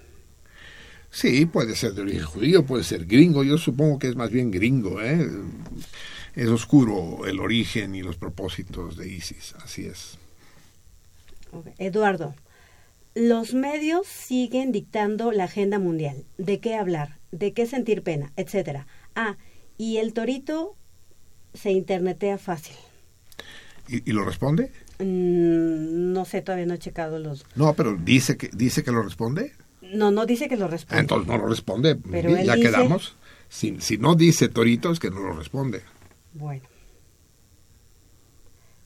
Eh, Clodoaldo Galindo. Saludos desde el, desde el estado de Pernambuco, Brasil. Uy, El programa está buenísimo. Muchas gracias. Nos escuchan en los nordestinos, sí. Vamos a ponerle un bayão Mm, para forro. para, para Forro. Bueno, y pues ya es todo. Bien. Ah, ahora sí, amigos míos, eh, recuerden el torito de hoy, llámenos o simplemente hagan comentarios como los que son comentarios padres, los que nos llegaron. Están llegando más trinos que mensajes telefónicos. No, ya están llegando, creo que Sí, se funcionó decir el número otra vez. de nosotros. Un, un, tu- un trino más, sí. solo. Eh, nuevamente Alessandra pregunta, neta, ¿nos van a dejar de seguir? Pero qué estupidez. Eh, sí, en fin, eh, en general sí, no podemos seguir siguiendo a todos los que contestan el torito, pues. El problema que tiene el Twitter es que si tiene sigue uno mucho a gente, la cantidad de tweets que se acumulan en la propia cronología es tal que, que entierran a los demás, pues. Pero, bueno, hay una aplicación que se puede poner silenciar. O sea, uno puede seguir a muchos y silenciarlos. Eso no quiere decir que no se pueden poner en contacto con, con uno, sino que en- no va, cuando uno abre la página de Twitter no van a aparecer todo lo que está, si es de las que, eh, que se la pasan tuiteando todo el día, no va a aparecer. No, no, ahí tenemos una confusión, Miri. Siempre, No. cualquiera que no siga uno puede escribirnos, cualquiera. No tiene uno que estarlo siguiendo para que nos diga cosas, no. Lo que pasa es que si uno lo sigue, va a aparecer en nuestra columna todo lo que digan, aunque no sea dirigido a Pero- nosotros. pero Eso, tu se puede de pero, pero se puede silenciar. O sea uno puede seguir a cualquiera y los y le pone silenciar. Entonces todo lo que publique no va a aparecer en la página. Entonces es como no seguirlo, Pero no pero sí tiene uno comunicación con él con los mensajes directos. Sí, con los mensajes directos y con los mensajes abiertos. No, pero los abiertos siempre hay. simplemente, por ejemplo, a quien quien que sea que, que se la pase tuiteando todo el día, no sé, a ver alguien. Uy, uy, que se la va- Ajá, César, César Berlanga, ¿no? Pero él no está en Twitter. Bueno, no, pero supongamos que él se la pasa tuiteando todo el día, no, no, no dirigido a nosotros, sino lo que él tuitea. Sí. Ajá, entonces uno abre la página, el- el- la cuenta de Twitter de, de la Salmoniza y entonces aparece todo lo que César Berlanga... Sí, lo seguimos. Sí, ajá, exacto, si lo seguimos. Sí. Entonces, si no quiere uno ver lo que César Berlanga tuitea todo el día, agarra y pone silenciar. Y eso no quiere decir que no se puede poner en contacto con nosotros, ni que lo estamos dejando de seguir, ni que puede mandar Pero si, mensajes. si nos quiere si nos quiere mandar un, un, un trino, ¿aparece? Claro, sí aparece. ¿Y entonces qué quiere decir silenciar? Simplemente que todo lo que Todo él va a tuitear, todo lo que él tuitea de lo que sea, Que no tiene que va a aparecer en, en nuestra cuenta. Pero, la- pero las dirigidas a nosotros sí, Sí, las dirigidas, si pone arroba la salmoniza, eso sí. aunque esté el aparece- silenciado. Exactamente. Es que un salmón mudo me angustia. No, pero Sí, eso... Sí, sí, ya, ya lo entendí, ya. Es una opción, sí. En, en, en todo caso, ustedes, eh, este, este debería ser un torito. Pero creo que ya lo dije y por lo tanto lo vuelvo a decir. ¿Cuál es el animal comestible que matamos para comer y el que sufre más, el que tiene la muerte más horrorosa de todos los animales que matamos para alimentarnos? ¿Cuál es el que sufre más? Sin duda alguna. Y que muchos vegetarianos amantes de los animales comen. El pez. La agonía del pez es monstruosa, cabrón. Es una asfixia que dura Horas. Saben ustedes, o sea, mm, bueno, no lo saben, pero imagínense lo que es la asfixia. Si han tenido amigos con enfisema o asma. y- Es horripilante. Y, y los peces, como no gritan, como no hacen ruido, chingate a la canasta y retuércete.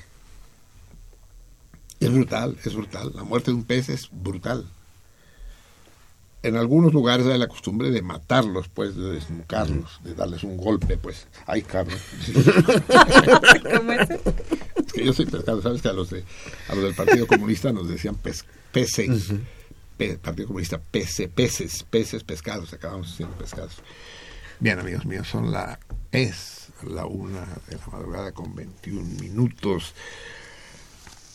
El tiempo pasa y no te puedo olvidar. Vamos a pedirle a Javier que nos lea un poema. No ha leído ningún poema todavía desde que iniciamos la segunda etapa. Y no, y no cualquier poema. Eh, desgraciadamente no lo va a poder leer todo porque es larguísimo. Cuando digo larguísimo, quiero decir larguísimo. Pero vamos a leer pues hasta donde el cuerpo aguante. Jorge Manrique, el, el grandísimo, el incomparable, de muy anterior al siglo de oro, que vamos a decir, es del siglo XV. Y en los tiempos, en los tiempos de la Reconquista. Y su poema más célebre, que muchos de ustedes ya conocen, pero no en la versión de Platas, es el de Coplas a la muerte de su padre. Normalmente es conocido como Coplas a la muerte de mi padre, en primera persona, pero realmente está escrito como Coplas a la muerte de su padre, el maestre de Santiago, don Rodrigo Manrique. Ese es el título original. Eh, vamos a leer las primeras estrofas. Vamos, Javier. Y vamos a acompañarlo por música de la época, música del cancionero de Palacio, también del siglo XV, interpretado por este conjunto que, que ustedes escucharon, si asistieron al concierto que dimos en defensa de la XLA hace muchos años en la Casa de Cultura de San Ángel y que donde interpretaron también música. No, no alcanzo a ver, dime tú qué dice. 2001. En 2001 incluso, o sea, el primer año. Fue el primer año de sentido contrario. Qué barbaridad. Eh, en, en el ensamble Galileo toca nuestro queridísimo lautista uh, Manuel, Manuel Mejía. Mejía. extraordinario, que ya ha venido y ha tocado para nosotros el laúd árabe en particular. Hoy, esta vez no, esta vez tocará el, el laúd español. Y canta nada menos que Rita Guerrero, este llorado personaje que yo conocí en ocasión de ese concierto. Conocimos, ¿verdad, Javier? Sí, sí. Maravilloso y que es- tenía esta doble vertiente, ¿no? Cantante de rock Y de cantante música maravillosa de antigua. música culta y las dos cosas las hacía de maravilla. ¿En qué conjunto de rock cantaba? Santa Sabina. Santa Sabina, ¿verdad? Hmm. Y murió joven. Lo decía el programa pasado a propósito de la muerte de Ferrusquilla. Morir no es no es malo. Es el lema de los marineros griegos. Vivir no es preciso, lo que es preciso es navegar. Morir no es malo, pero morir joven es de la chingada.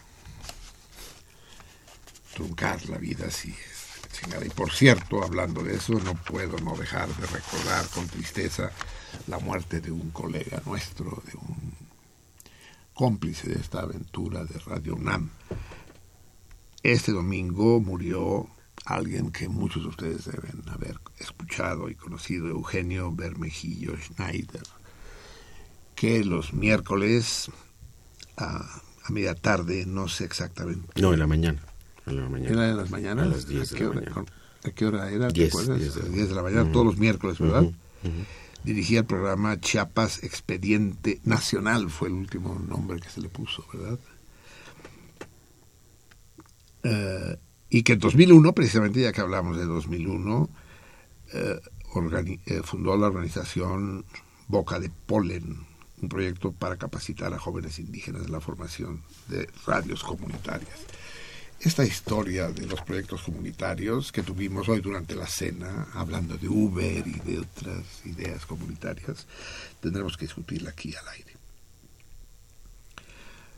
Eh, y viene a cuento, tristemente, a nuestro torito de hoy, el fallecimiento del admirado Eugenio Bermejillo, el que también se mató a, bordo de una bicicleta, solo que eh, no murió porque se haya golpeado, sino que no murió porque se haya caído, sino que se cayó porque había muerto. Le falló el corazón cuando estaban eh, haciendo un trayecto en bicicleta desde Valle de Bravo a la Jusco, ¿no? No, al Nevado de Toluca. La Jusco ya estaba más caro. ¿no? no, pues cualquiera se puede. Sí. Va. Uh, que allá eh, en el cielo de los de los agitadores culturales y de los defensores de las culturas propias de esta tierra siga haciendo esta labor notable que hizo aquí. Bien, leamos pues a Jorge Manríquez, la voz de Javier Platas, acompañado de el cancionero musical. No, es que no se llama así. Sí, sí, se llama así. Es que yo creí que tenía otro nombre. Cancionero musical de Palacio. Pero si es cancionero a huevo, que es musical. Bueno, siglo XV no, no se daban cuenta de muchas cosas. Así pues, con ustedes, Grupo Galileo y Javier Platas.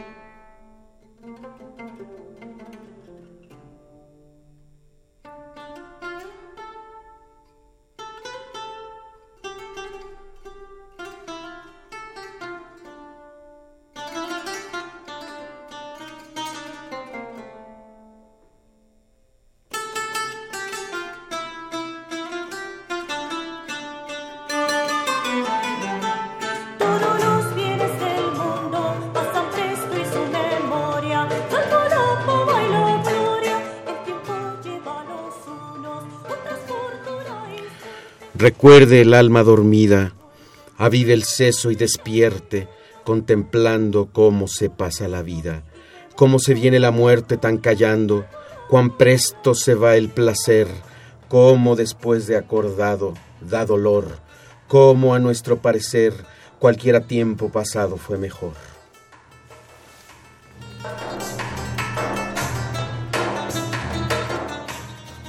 Pues si vemos lo presente, cómo en un punto se es ido y acabado. Si juzgamos sabiamente, daremos lo no venido por pasado. No se engañe nadie, no, pensando que ha de durar lo que espera, más que duró lo que vio, pues que todo ha de pasar por tal manera.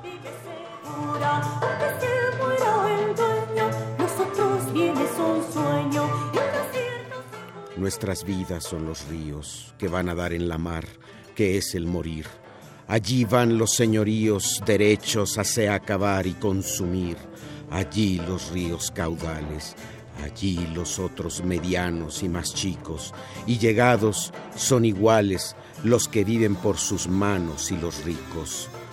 Dejo las invocaciones de los famosos poetas y oradores, no curo de sus ficciones que traen hierbas secretas sus sabores, a aquel solo me encomiendo a aquel solo invoco yo de verdad, que en este mundo viviendo el mundo no conoció su deidad.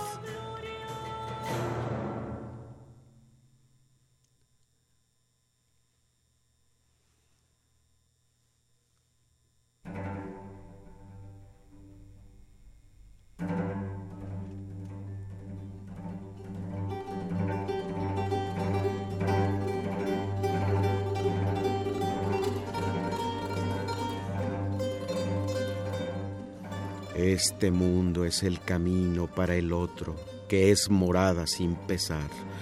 Mas cumple tener buen tino para andar esta jornada sin errar. Partimos cuando nacemos, andamos mientras vivimos y llegamos al tiempo que fenecemos, así que cuando morimos descansamos. Este mundo bueno fue, si bien usásemos de él como debemos, porque según nuestra fe es para ganar aquel que atendemos, aun aquel Hijo de Dios, para subirnos al cielo, descendió a nacer acá entre nos y a vivir en este suelo, do murió.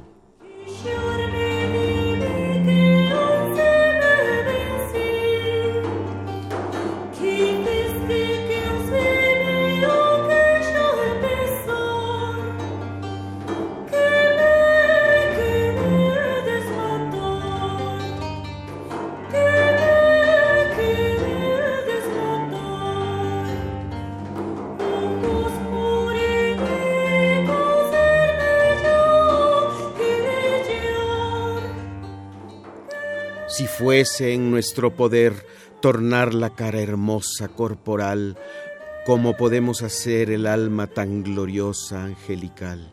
Qué diligencia tan viva tuviéramos toda hora y tan presta en componer la cautiva, dejándonos la señora descompuesta.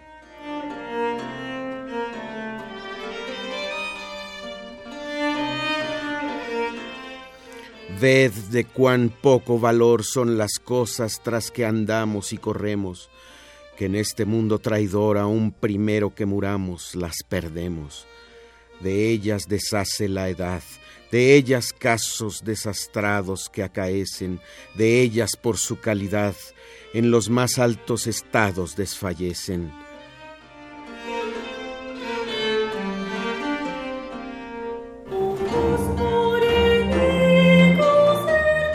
Decidme la hermosura, la gentil frescura y tez de la cara, la color y la blancura cuando viene la vejez, ¿cuál separa?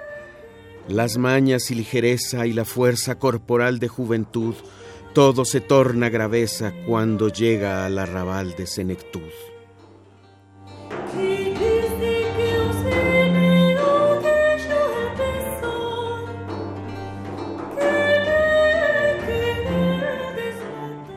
Pues la sangre de los godos, el linaje y la nobleza tan crecida, por cuántas vías y modos se pierde su gran alteza en esta vida, unos por poco valer, por cuán bajos y abatidos que los tienen, otros que por no tener, con oficios no debidos se mantienen.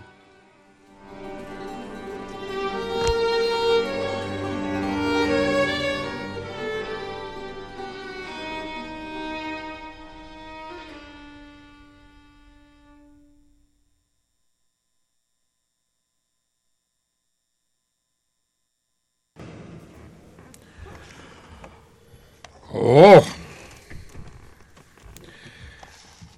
Quisiera decir uf, pero ya no se puede decir uf, porque el puto perro Bermúdez lo convirtió en un puto lugar común.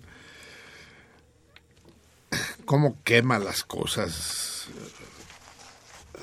la, industria mediática? Lo quema, lo quema, lo desbarata.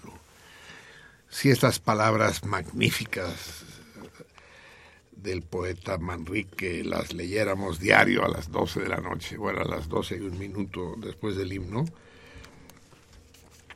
pues perderían todo su valor, pues. Esta, esta emoción que hoy nos convoca uh, serían, serían tornados uh, simple ritual sin sin, mayor valor. Es maravilloso y la lectura que hizo Javier es impecable. Eh, nuestras vidas son los ríos que van a dar a la mar, que es el morir. Sí, ni modo que me ponga yo a leerlo ahorita. Es que me quedaron ganas de volver. De seguir. De, seguir, ¿no? De, Sí, a mí de también. volverlo a leer. Son exactamente, ahora sí no me van a protestar, las la una de la mañana con seis minutos. 36. Hijo de la chingada, no le atino, ¿no? Joder, qué bárbaro. Se nos van, perdemos, perdemos a los músicos, al Jorge René y a la Adriana, que se nos pintan de color. Pues para lo que están llamando, pues ni falta hace que estén ahí. que No, se está llamando, mira. lo entiendo. Ah, ¿qué, qué qué ah, iba yo a decir el día en el que estábamos, sí. Es la Ouija tuberculosa. ¿Tuberculosa o tuberosa? tuberosa, tuberosa, sí. Ah, hay, hay cosas que, que aumentan, pues ya no quiero seguir hablando de París, pero, pero hay cosas que de plano, ¿no? No, no, no, habían cesado los disparos y ya la Ciudad de México, como si lo tuvieran preparado, ya vistieron de bandera francesa al ángel de la independencia, ¿no? Y dices, que tienen reflectores de todos los colores para ver dónde chingados va a ser la próxima matanza. Y, y después de esta historia, ¿vieron esta embarazada que se quedó colgada de la ventana? Y que, no, no lo han visto, véanlo, búsquenlo. Resulta que frente a la puerta trasera del Bataclan, vivía un periodista Le Monde.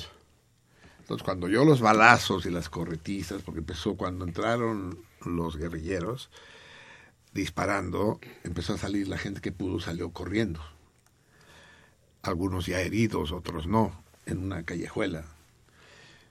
Y él se puso a filmarlo y gritaba, ¿qué es quispás? ¿Qué es quispás? ¿Qué está pasando? ¿Qué está pasando? Y nadie, sí, me- te voy a andar informando yo ahorita.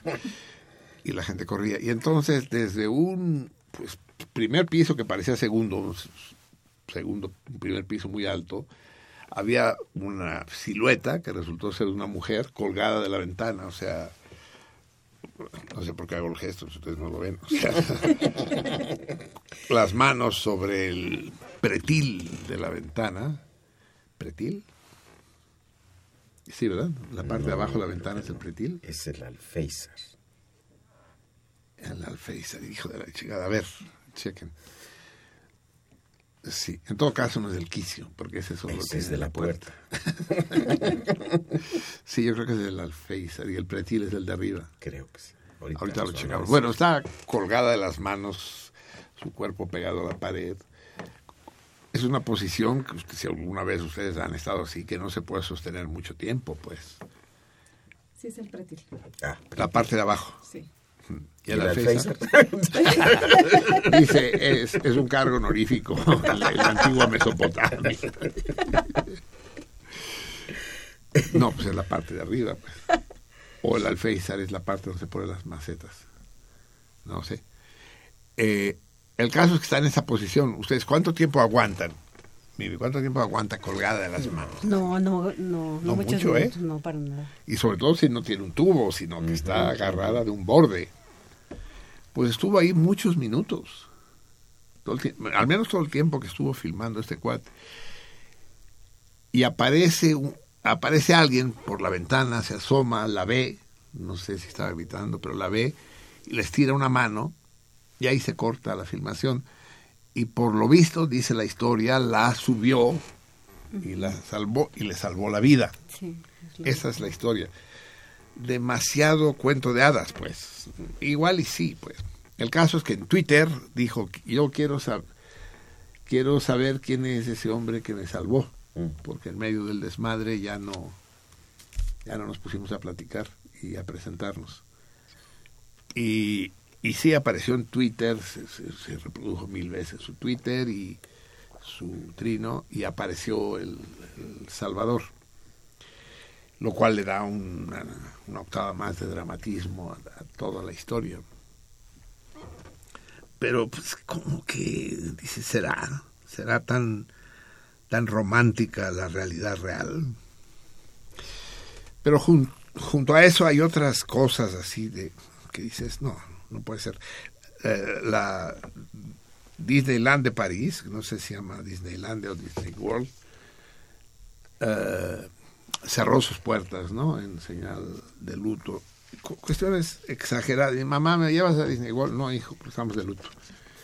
¿Y por qué estamos de luto? No, porque mataron a unos muchachos. Ah, ¿y hay que estar de luto? Sí, hijo, hay que estar de luto. Eh, no queda no queda claro. Hay una sobreactuación en todo esto que ya lo dije hace un rato, es hay una teatralidad que no hace más que acentuar la artificialidad. Los atentados fueron eh, espectaculares, en el sentido estricto de la palabra. Los convirtieron en espectáculo, en, fueron sensacionales en la medida que causaron sensación. Y, este puto vértigo nuestro de placer de la muerte, ¿no? Que en el lenguaje popular le llamamos morbo, el placer de, eso de que los tres que iban a entrar al estadio con cinturones de bombas, pues fueron interceptados en las puertas y tuvieron que hacerse volar afuera, sin matar a nadie, ¿no? Como dice, ay, no, qué desperdicio, ay, ¿no? Sí, es decir, que no, no, no se murió ni el, quien los estaba cateando, es que no se entiende, pues. No, en fin, de, dejémoslo así. Por otro, otro lado, esta historia de la célebre sala de fiestas del Bataclan no es una célebre sala de fiestas. Yo conozco bien París durante 17 años, eh, pasé por París muchas veces durante meses residí en París. No conocía el Bataclan, nadie sabía del Bataclan. El Bataclan fue una célebre sala de fiestas en el siglo XIX. Sala de baile y café. Music Hall, como le llamaría. Célebres, el Moulin Rouge, el, Crazy Horse, eso, el Bataclan, ¿no? Resulta que el Bataclan tuvo un incendio, se convirtió en cine, todo eso en el siglo XX. El nombre se lo debe a a una obra de Offenbach. Eh, el célebre Jacques Offenbach, que es un el, el compositor que hizo Bataclan, una opereta, pues. Y es más, vamos a escuchar. Yo no estaba seguro de que quisiera yo escuchar a Offenbach, pero sí, es muy alegre, el cancán. Ah, el cancán es una música muy antigua francesa, eh, pero eh, es, un, es, un baile descarado, digamos, es un baile obsceno en que las muchachas se levantan la falda, ¿no? Para escandalizar. No sé a qué chingados escandalizaban, porque llevaban unos calzones hasta debajo de la rodilla, ¿no? Y debajo de la rodilla hasta el pie unas medias negras, ¿no? Pero eso ya era erótico, de los tiempos en que el erotismo existía. Ahorita, yo recuerdo, cabrón, hace 50 años, en 1960, nos parábamos en las esquinas de los semáforos para ver a las mujeres que manejaban y llevaban falda, porque en ese tiempo todas llevaban falda, nadie iba de pantalones, ninguna mujer, y había muy pocas que manejaran pero las que manejaban se les subía un poco la falda por encima de las rodillas y les podíamos ver las rodillas. Y nos quedábamos en los semáforos ahí rato y rato para verle las rodillas a las viejas, esperando a ver, ahí viene una, ahí viene una, ahí viene una. Y ching, que la agarra al verde y se va. Pero si le agarraba al alto, ahí nos hacíamos pendejos mirándole a las rodillas, ¿no? Y se nos paraba la verga. Eran los tiempos del erotismo, ¿no? Ahora ni las moscas nos la paran. Eh, eh, y así era el cancán. Yo me imagino que era muy erótico, ¿no? Los cuadros de Toulouse. Yo supongo que es el, el, pintor que, que, más me puede a mí es Toulouse-Lautrec, ¿no? Los cuadros del Moulin de la Galette. Y sus chavos bailando cancán. Uh, vamos a escuchar el cancán de Offenbach. ¿Lo tienes ahí, tiburón? Uh, música alegre, pero después de haber leído a, bueno, después de haber escuchado y a, Boris Vian y a Jorge Manrique, tampoco quiero que este eh, parezca un programa que le hace homenaje a la Francia imperial, no es el caso, pero sí a la Francia alegre, vital, desenfadada. Escuchemos pues el fragmento del Cancan de, de Jacques Offenbach.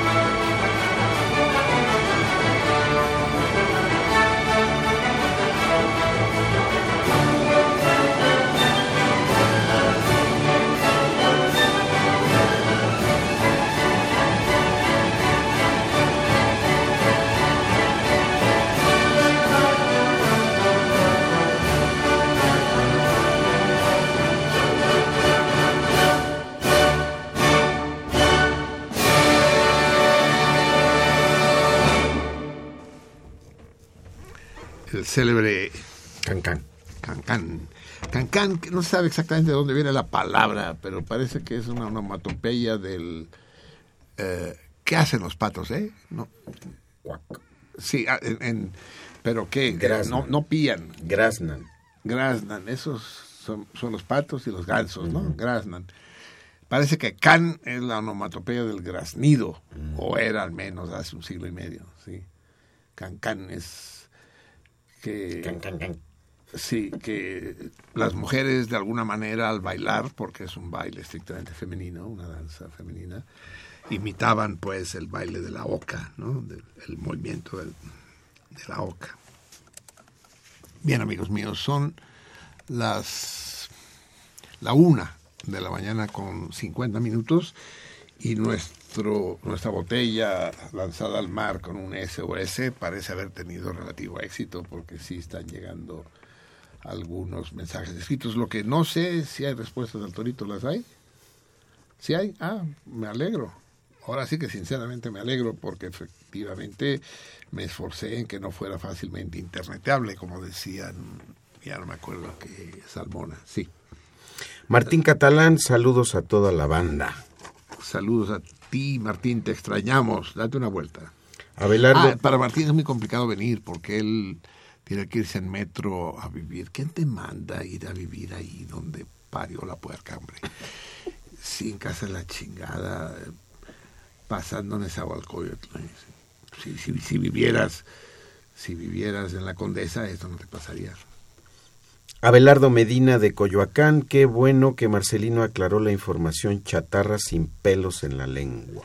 ¿Cuál era la información chatarra? No, ¿De sí. París? ¿Eh? De París, Sí, no, porque pues, de Siria. Iba a ser una, una broma de mal gusto, mejor me la callo. Como, ay, sí, como si lo demás que diga yo fuera De de buen mejor gusto. gusto. ¿no? Manuel Gómez Peralta, Banerón, la clase 86-89 de la Facultad de Leyes de la UNAM dice que no tienes pelos en la lengua. Son comentarios muy sinceros y directos. Manda felicitaciones por el programa. No, en la lengua no tengo pelos. Y yo y casi ya no tengo ninguna parte. César Berlanga, el programa está muy bonito, abrazos. Mira, Ah, ya, ah, ah, dame, esa, esa la enmarco, chinga. Sí, no, hombre, no, no, ya le hicimos. no, no, es el que César Berlanga. A ver, vuelve a leer. ¿Cómo ¿No te habrás equivocado? César Berlanga, el programa está muy bonito, abrazos. ¿Otra vez? ¿No es un apócrifo? Igual y sí. Alguien de- sí. Gran César, un abrazo, cabrón venado, un abrazo. Rosario Pérez, el director de la película Escupiré sobre sus tumbas es Michel Gast. Eso es, Michel Cast, ya lo había encontrado también, la coconita, sí. José Bolaños, una emisión de Marcelino Perelló producida por Javier Platas y ahí está el albur. Ah, no está mal, no, no, no, vamos a, vamos a ponerlo. No está mal. claro que no está mal. Ya quedamos que es, que es una emisión, sí. Muy bien. Me chingaste, ca- Pero espérate, que no acabaste. Ya te ciscaste tanto con el albur que ya no seguiste leyendo. sí. No, ya. Y ahí está el albur. Se cortó el teléfono cuando estaba llamando el señor Bolaños. Respuesta. Bueno, sí, pues eso. Leticia Menes, qué estupendo. Leticia Méndez. Ah, no, que está. es- No, Menes, Nava. Leticia Menes. Es Méndez, Nava. ¿no? Es Leticia, Menes. nuestra No, es Leticia. la de, Méndez. Méndez es. Menes. Y la de Leticia. Que estaba esperando alguna pista para lanzarse a los libros a buscar la respuesta al torito. ¿Y ya la encontró? No. Jesús Cano, al pie del cañón, siempre nos escucha, no le, no habla, pero está al pendiente, contesta el torito. Esos son los mejores. No, no es cierto, no es cierto. Los, los mejores son los que hablan aunque no nos escuchen. Brenda Gómez, desde Los Ángeles, California, quiere preguntar si va a tener de invitado al rector porque se desconectó su transmisión justo cuando Marcelino hablaba al respecto. Lo emplazamos, lo acabo de emplazar, pero yo no conozco al doctor Grauer. Eh, ten- tenemos amigos comunes y a través de ellos vamos a, a pedirle al rector que venga, sí. Sé que es un hombre alivianado y abierto y la posibilidad de que, y con huevos, porque también venir a este programa se necesitan huevos, ¿eh? Es decir, los que los que han oído un poco las cosas que suceden dentro de estas estrechas cuatro paredes, bueno, tres paredes y un cristal, eh, se les frunce. María de la Luz Flores, saludos a Marcelino, no tiene ni la putísima idea de quién es el revolucionario, le encanta la manera sincera de expresarse que tiene Marcelino. Ah, le llama sincera. Otros le dicen guarra. Engracia Morales. En Gracia, la querida Engracia. Esa sí es veterana. ¿Te acuerdas, tiburón de Engracia? y, y, y, y, y, y, y- y tú, madame, ¿te acuerdas de Engracia? Pues a huevo.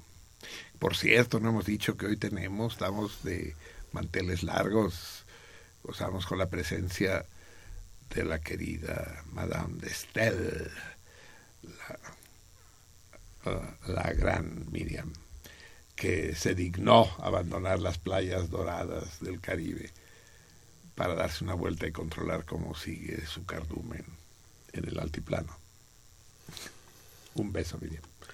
Engracia Morales, que si el nuevo rector decidirá que se venda comida aceptable desde el punto de vista nutricional, porque todo lo que se vende en la universidad es pura basura, el que quiera comerla que lo haga, pero al menos que haya otra opción para el alimento en la universidad. Correcto, gracias, estoy de acuerdo contigo. Lo que sucede es, por ejemplo, la cafetería de ciencias, que era muy, muy razonable, se apoderaron, se apoderaron de ella los vándalos lumpen y, y tienen su negocio instalado ahí y sácame de aquí. Igual que desde el auditorio Che Sierra, ¿no? Sí, por justo. ¿no? Eh, sí, se apoderan y sácame, sabiendo que está de la chingada, pues, porque sacarlos quiere decir enviar la policía, hacer un desmadrote, la huelga, la madre. Entonces, desde el 2000, tienen tomada la cafetería de ciencias en Gracia. Cafetería que pagamos entre todos los profesores. Esa no la pagó la UNAM. Fue una colecta entre todos para tener cafetería. Y la tuvimos magnífica, servida de poca madre. Café genial, unas enchiladas, unas sincronizadas, puta genial. A la verga, están los putos vándalos ahí y así no puede ser. Pero sí se come muy bien en el azul y oro, ¿eh? Gracias. Lo que pasa es que es cariñoso y está lejos. Pero sí se come muy bien. César Berlanga contesta el torito. Ah, César, por eso se puso amable. la respuesta al torito.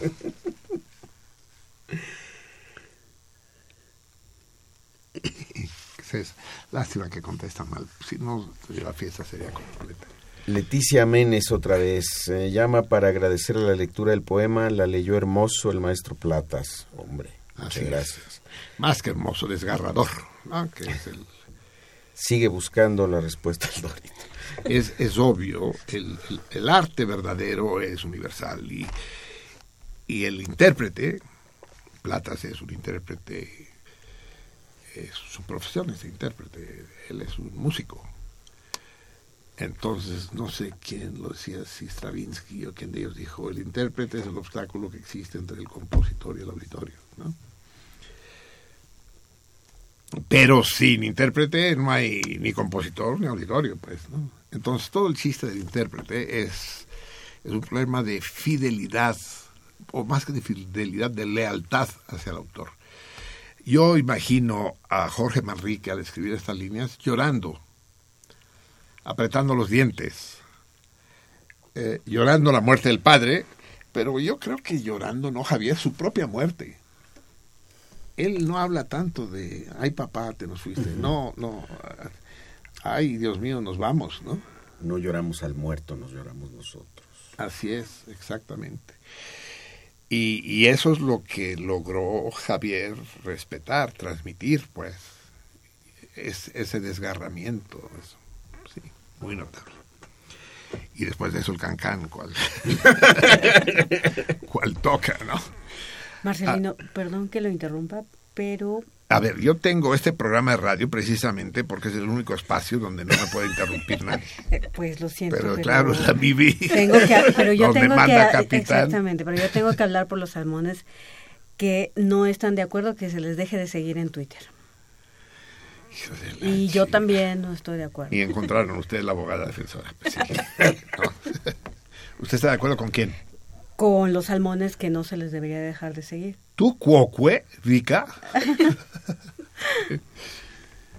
es que si no se les deja de seguir, se nos llena la página esa de, porque no todos los salmones, perdón que se los diga, no todos los salmones tuitean cosas interesantes, luego retuitean mamadas, muchos y nuestra cronología, nuestra columna, se bla, bla, bla, bla, bla, bla, bla, Y, y, lo que acaban de tuitear ellos, dentro de una hora ya no existe, ya se quedó enterrado, ¿no?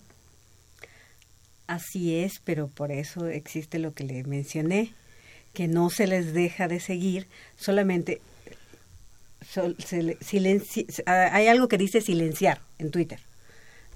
Entonces se pone eso y ya lo sigue, uno puede tener contacto con ellos, puede enviarle mensajes, ellos también, y no pasa nada.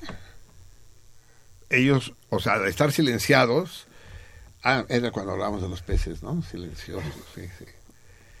Este, ah, este libro, bueno, a ver, resolvamos esto. Eh, o hay alguien que propone que si no eh, usar el operativo, bueno, Francisco Castilla, el operativo San Denis me imagino que se refiere a Denis Merker, no sé.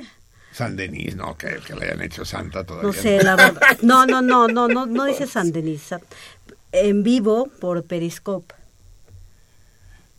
Sí, es una aplicación que sirve para grabar videos y uno los puede ver en vivo en Twitter. Algo así es. No sé, bueno, vamos a hacer una cosa, de acuerdo. Pero yo sí pienso que sí deberíamos de, seguirlos a todos. De seguir siguiéndolos. Sí, claro. Bueno, pues ahora. No pasa nada. quieren que les diga? No acabo de entender bien, pero entonces los silenciamos de momento. O no, y, y Pero vemos no a qué todos, pasa. pues igual y a alguien a quien, por ejemplo, hay hay quienes se la pasan tuiteando todo el día, o sea, todo el Esos día. son los que me preocupan. Pero, exacto, pero hay quienes no tuitean tanto, entonces no pasa nada. A esos no hay que silenciarlos. Pues no. Yo tengo otra propuesta. A ver. Quitemos el Twitter. Y, o, o de plano, exacto. No, no, no. es- yo estaría. O de, o de con- plano, si los vamos a, a, a- a- a dejar de seguir, pues mejor pues suspender el ¿Por Twitter. qué ser tan drásticos? No, es una herramienta útil. Nos Pero bueno, nos ellos... están llegando muchos. Por ejemplo, ahorita se complica porque de repente uh, ah, muchos no dicen que van a responder el, el torito. Y, lo res- y entonces, pero no los estoy siguiendo, pero como usted puso que solamente a los que van a responder el torito, y entonces muchos escribieron, pero no te puedo mandar si todavía no me sigues, entonces dice uno ver. Pero póngales que, bueno, va, vamos a silenciarlos, vamos a, vamos a ver qué pasa. Total, hay más tiempo que vida. No deje de seguir a nadie No, no voy a dejar de seguir. y a ver si no acabamos como manifestación del peje en el zócalo aquí. Eh, va, no deje de seguir a nadie y, y veamos qué es lo que sucede y que los salmones mismos juzguen, pues, eh, si, si no se embotella esto. Qué conducta más incívica en la Ciudad de México. En Juárez no pasa lo mismo, ¿verdad? El otro día estuve en un embotellamiento una hora y cuarto en la Avenida Universidad y, y Popocatépetl. Una hora y cuarto. Porque lo que sucede es que los que vienen por eje 8, cuando se pone el alto, para ellos y el SIGA para nosotros, se quedan atravesados. Entonces nosotros tenemos el SIGA, pero no podemos pasar. Entonces tocar el claxon, el claxon, el claxon, el claxon resuelve todos estos problemas. Tocas el claxon y, mágicamente se desembotellan las cosas. Ahí. Entonces, bueno, finalmente se mueve un poco esa chingadera. Y entonces nosotros, en cuanto podemos, nos metemos, aunque, aunque lo tengamos rojo. Si conseguimos meternos, ellos, aunque lo tengan verde, no pueden pasar. Es- esto es un problema de suicidas, de amargarnos la vida entre nosotros mismos, cuando por tráfico que haya, si uno, a pesar de tener el verde, ve que no va a poder cruzar, no se, no se atraviesa, se para y espera tener espacio del otro lado de la calle.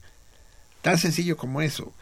Con eso nadie obstaculiza a nadie. A lo mejor va muy despacio si hay muchos carros. Pero, pero no se causa el embotellamiento, por el amor de Dios. Es una incivilidad. Es cuando uno dice, puta pinche ciudad. Eh, en Sinaloa no pasa así, en Juárez pasa así. ¿Manejan bien? Eh, sí, y se, se respetan las reglas y se respetan los saltos. Y, y cuando se descomponen los semáforos, la gente entiende el uno y uno, uno y uno, sin necesidad de que haya un policía ahí. Pues ándele. Eh, Claro que eso tenemos que darle el valor eh, ético necesario, con toda precaución, porque la que habla es Sí. Coherencia. juarense. No, pero sí es muy nendertal eso que suele hacer la gente de aventarse por aventarse. Sí, todo esto me acordé porque a ver si no se nos embotella el Twitter, pero, pero bueno, vam- vamos a intentarlo. El Bataclan, pues les decía, es el título de una obra de Offenbach, Bataclan, que es una onomatopeya, e- es una chinería, chinoiserie. Eh, eh, lo discutíamos eh, la vez pasada con Javier, creo. En el siglo pasado se puso muy de moda las cosas orientales y Madame Butterfly, y Aida y Turandot. Incluso en la arquitectura y, en los bibelots, ¿no? Los adornos que parecieran chinos, ¿no? Los colores y las curvas. Entonces, Bataclan es una onomatopeya que según Offenbach son- sonaba chino. Yo supongo que él nunca había oído a un chino hablar. Son tres palabras, Bataclan. Y no conseguí encontrar ninguna grabación del Bataclan. En todo caso, sí fue una sala importante hace 150 años. Y, tuvo un momento de revivir antes de la Primera Guerra Mundial, o sea, hace 100 años. Y ahí se hizo célebre nada menos que Maurice Chevalier. Entonces, vamos a escuchar en homenaje a la ciudad luz, que no, no dejará de ser luz, a pesar de los bombas. Al contrario, ¿no? Los bombas la acabaron de iluminar. Eh, eh, vamos a escuchar con Maurice Chevalier. París será siempre París. París será toujours París. Eh, Maurice Chevalier es uno de los grandes de la canción eh, anterior a los grandes de la canción francesa de los 60. Eh, ah, se me queda viendo qué verga. Es. Ay, hijo de la chingada. ¿Tienes buena vista, tiburón? Y yo no. Ven, a ver dónde tengo el pulgar. Ah, cabrón. París será toujours París. ¿Ya? Dime, quítame la duda, cabrón. 16. Sí. Va, escuchemos a Chevalier. No, no es la única canción francesa, todavía quiero que escuchemos una más. ¿Han oído ustedes hablar? Ah, a ver, eh, no, usted está ocupada, eh, Connie o Javier. Búsquenme qué día fue San Martín. Ya, ya tenemos listo a Maurice. París será siempre París. Va como va.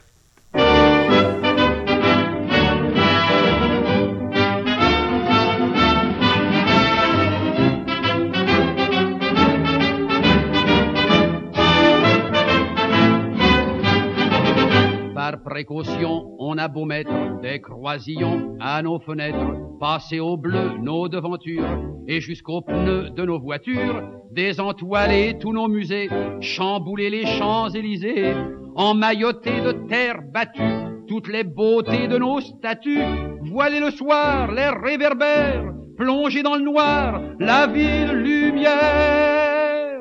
Paris sera toujours Paris, la plus belle ville du monde, malgré l'obscurité profonde. Son éclat ne peut être assombri. Paris sera toujours Paris. Plus on réduit son éclairage, plus on voit briller son courage, sa bonne humeur et son esprit. Paris sera toujours Paris. Qu'à ce bruit, chacun s'entraîne. On peut la nuit jouer de la sirène, nous contraindre à faire le zouave en pyjama dans notre cave. On aura beau, par des ukades, nous couper le veau et même le jazz, nous imposer le masque à gaz, les mots croisés à quatre cases, nous obliger dans nos demeures à nous coucher tous à 9, 10, 11 heures. Paris sera toujours Paris, la plus belle ville du monde, malgré l'obscurité profonde. Son éclat ne peut être assombri. Paris sera toujours Paris. Plus on réduit son éclairage, plus on voit briller son courage, sa bonne humeur et son esprit. Paris sera toujours Paris. Bien que ma foi, depuis octobre, les robes soient beaucoup plus sobres, qu'il y ait moins de fleurs et moins d'aigrettes, que les couleurs soient plus discrètes, bien qu'au gala on élimine les chinchillas et les hermines, que les bijoux pleins de décence brillent surtout par leur absence, que la beauté soit moins voyante, moins effrontée, moins froufroutante. Paris sera toujours Paris, la plus belle fille du monde. Ah, ah, si vous pouviez voir la corbeille de jolies femmes que nous avons ce soir. Vous ne pensez pas que c'est encore une richesse naturelle du pays, ça? Paris sera toujours Paris. On peut limiter ses dépenses, sa distinction, son élégance n'en ont alors que plus de prix. Paris sera toujours Paris. Em, por culpa de ustedes armó, se armó un desmadre aquí. Ya no, nadie entiende nada. Y, y el tiempo se nos sigue echando encima. La alegría de Maurice Chevalier, que hizo del Bataclan el sí su, su palacio. De ahí surgió su fama. Después el Bataclan se extinguió y, y de alguna manera volvió a renacer eh, hace 10 años. Y es una sala de rock. Es que demasiada música para hoy. Es una sala de rock. Eh, cuando, cuando entran los guerrilleros disparando, está tocando el, el conjunto este Eagles of Death Metal. Eh, Death Metal es un género de, de metal pesado, como dicen, ¿no? Death metal, que quiere decir que, Javier, death metal, porque no es metal muerto, no es death, death. Muerte metal, no sé. El metal, sí. Morido. Muerte metálica, o sí, o no, el, met- el- el metal muerte, Metal muerte. algo así. Y son los Eagles. Ellos estaban tocando y eh, ellos salieron ilesos, pero un, uno de los miembros de su producción no, murió. Y incluso hay quien dice que cuando suenan los primeros balazos, o sea, son tan estridentes estos cuates, Que no se oye. que uno de los primeros, que, que- que alguna gente creyeron que los primeros balazos eran, eran parte de la música, ¿no? Decía, ¡ata madre! ¿Qué equipo de sonido trajeron esta vez, no? Porque de lo que se trata precisamente es de ensordecer, ¿no? De- Eh, vamos a escuchar después de que leamos algunos de sus mensajes a través del Twitter y vamos a escuchar a los a los rockeros. Miri. Bueno, Carlos, no tengo idea de la respuesta del torito. Los escucho porque me tuve que desvelar trabajando. Eh, O sea que si no, ni madre. Me gusta la sinceridad, como decía aquel. Aldar Adame, ni puta idea de la respuesta al torito, pero de acuerdo con Boris Vian. Eh, pot- porte Inferno. G, gracias, solo que no es eficiente. Y luego de dejar de seguir, terrible idea. Y no que mientras menos mejor, decías Marcelino. No entiendo. No, ni yo, pero bueno. Sí. Pero no le gusta la idea de dejar de seguir. Sí. César Berlanga, si quieren que me ponga a trabajar en el toro, ayúdenme a demostrar que las diagonales de un rombo son perpendiculares. O por lo menos digan cómo puedo hacer una pasta para acompañar unas pechugas de pollo. Eduardo, Es el, co- el cocinero del equipo, es el César, ¿no? ok. Mm, y pues por el momento, eh, César Suárez, no se hagan bolas, aunque no nos sigan, lo que nosotros escribamos les llegará. El torito está más que interneteable. Pero no lo responde. Sí, él ya respondió vía mensaje. Mezcalina. No se sientan solos. Existimos muchos solitarios y nada mejor que disfrutar de la soledad, pero bien acompañados. César Berlanga. Ya tengo el toro, pero es más fácil derivar la función fase cuarta de la garrapata voladora que sus instrucciones de Twitter. Eh, ¿Quién más? César Suárez. ¿Te parece mamada que cerraran Disney World? ¿Me parece? O, o me parece a mí. Sí, pregunta. ¿Te parece mamada que cerraran Disney World? ¿No has visto la efigie de Ignacio Zaragoza que iluminaron con la bandera francesa? Ah, es magnífico ese recuerdo, sí. Sí, en Puebla. Iluminaron la efigie de Ignacio Zaragoza con la bandera francesa. Esa es mamada también. Es decir, nada menos que la del general Zaragoza, que derrotó a los franceses en Loreto y Guadalupe. Lo iluminaron con la bandera francesa. No mamen, cabrón.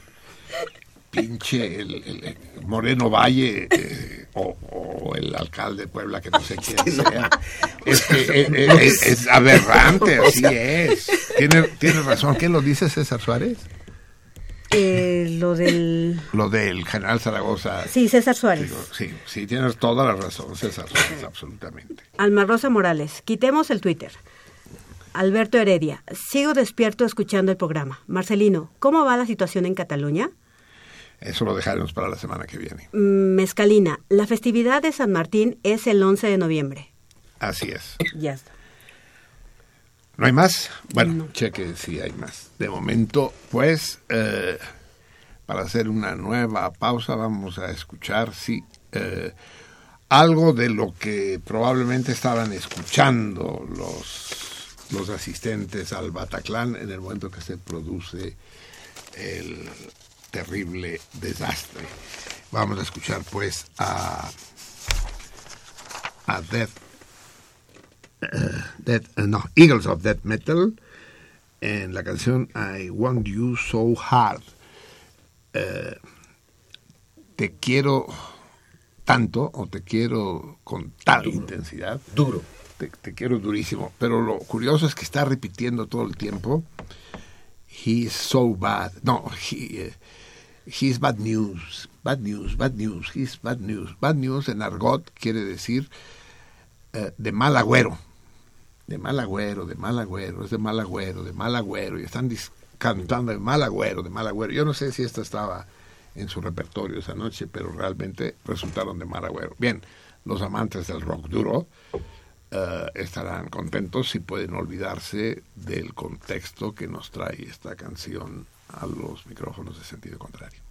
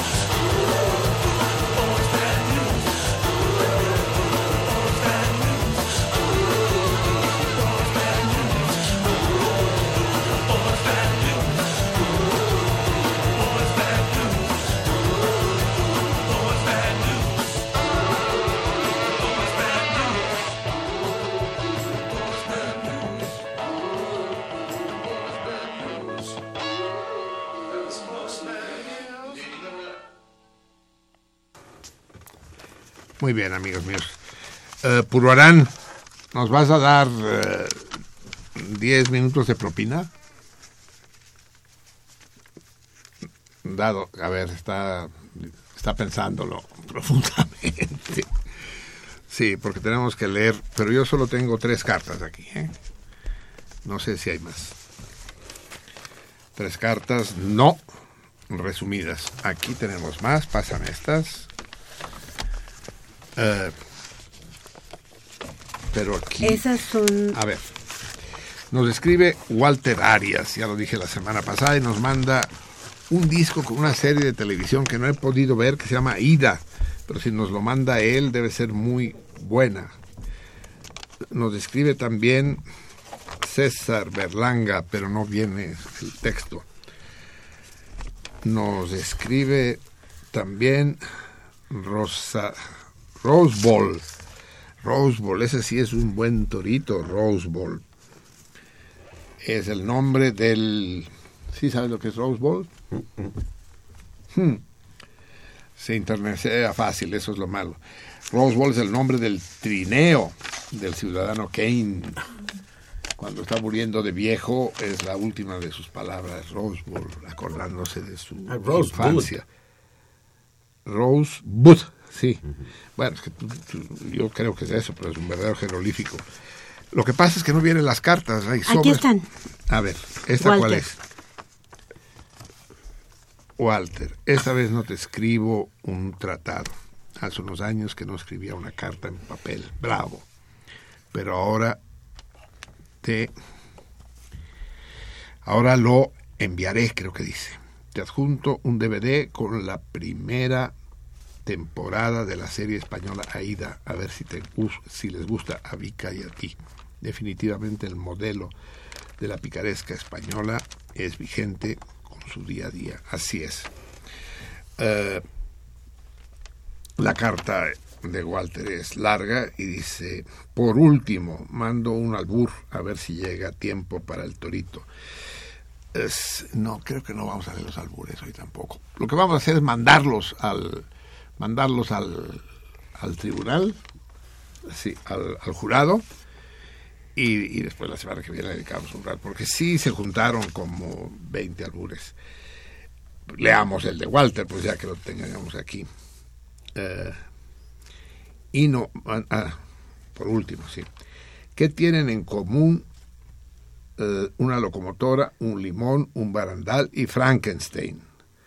La locomotora tiene pito, el, lito- el limón sumo, del barandal te agarras y Frankenstein te va a meter un susto. Sí, sí, pa- Es bueno. participa, participa en el concurso. También César Berlanga. Walter. César Berlanga, el texto de Berlanga lo tengo aquí.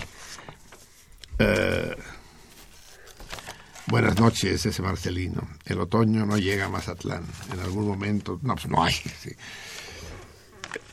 Decían que en Culiacán, que no está tan lejos, solo hay dos estaciones, ¿no? Verano y la del tren. Pero ya la del tren ya no existe, así que van de verano en verano. En algún momento el jueves pasado se presentó la combinación fatal de 40 grados de temperatura y 100 grados de humedad. Ah, eso es muy importante.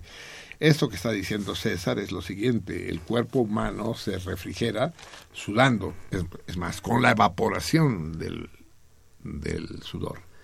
Si ustedes quieren eh, enfriar una botella de cerveza y están en la playa, envuélvanla en un trapo mojado y pónganla al sol. Cuando la toalla esté seca, la cerveza estará fría.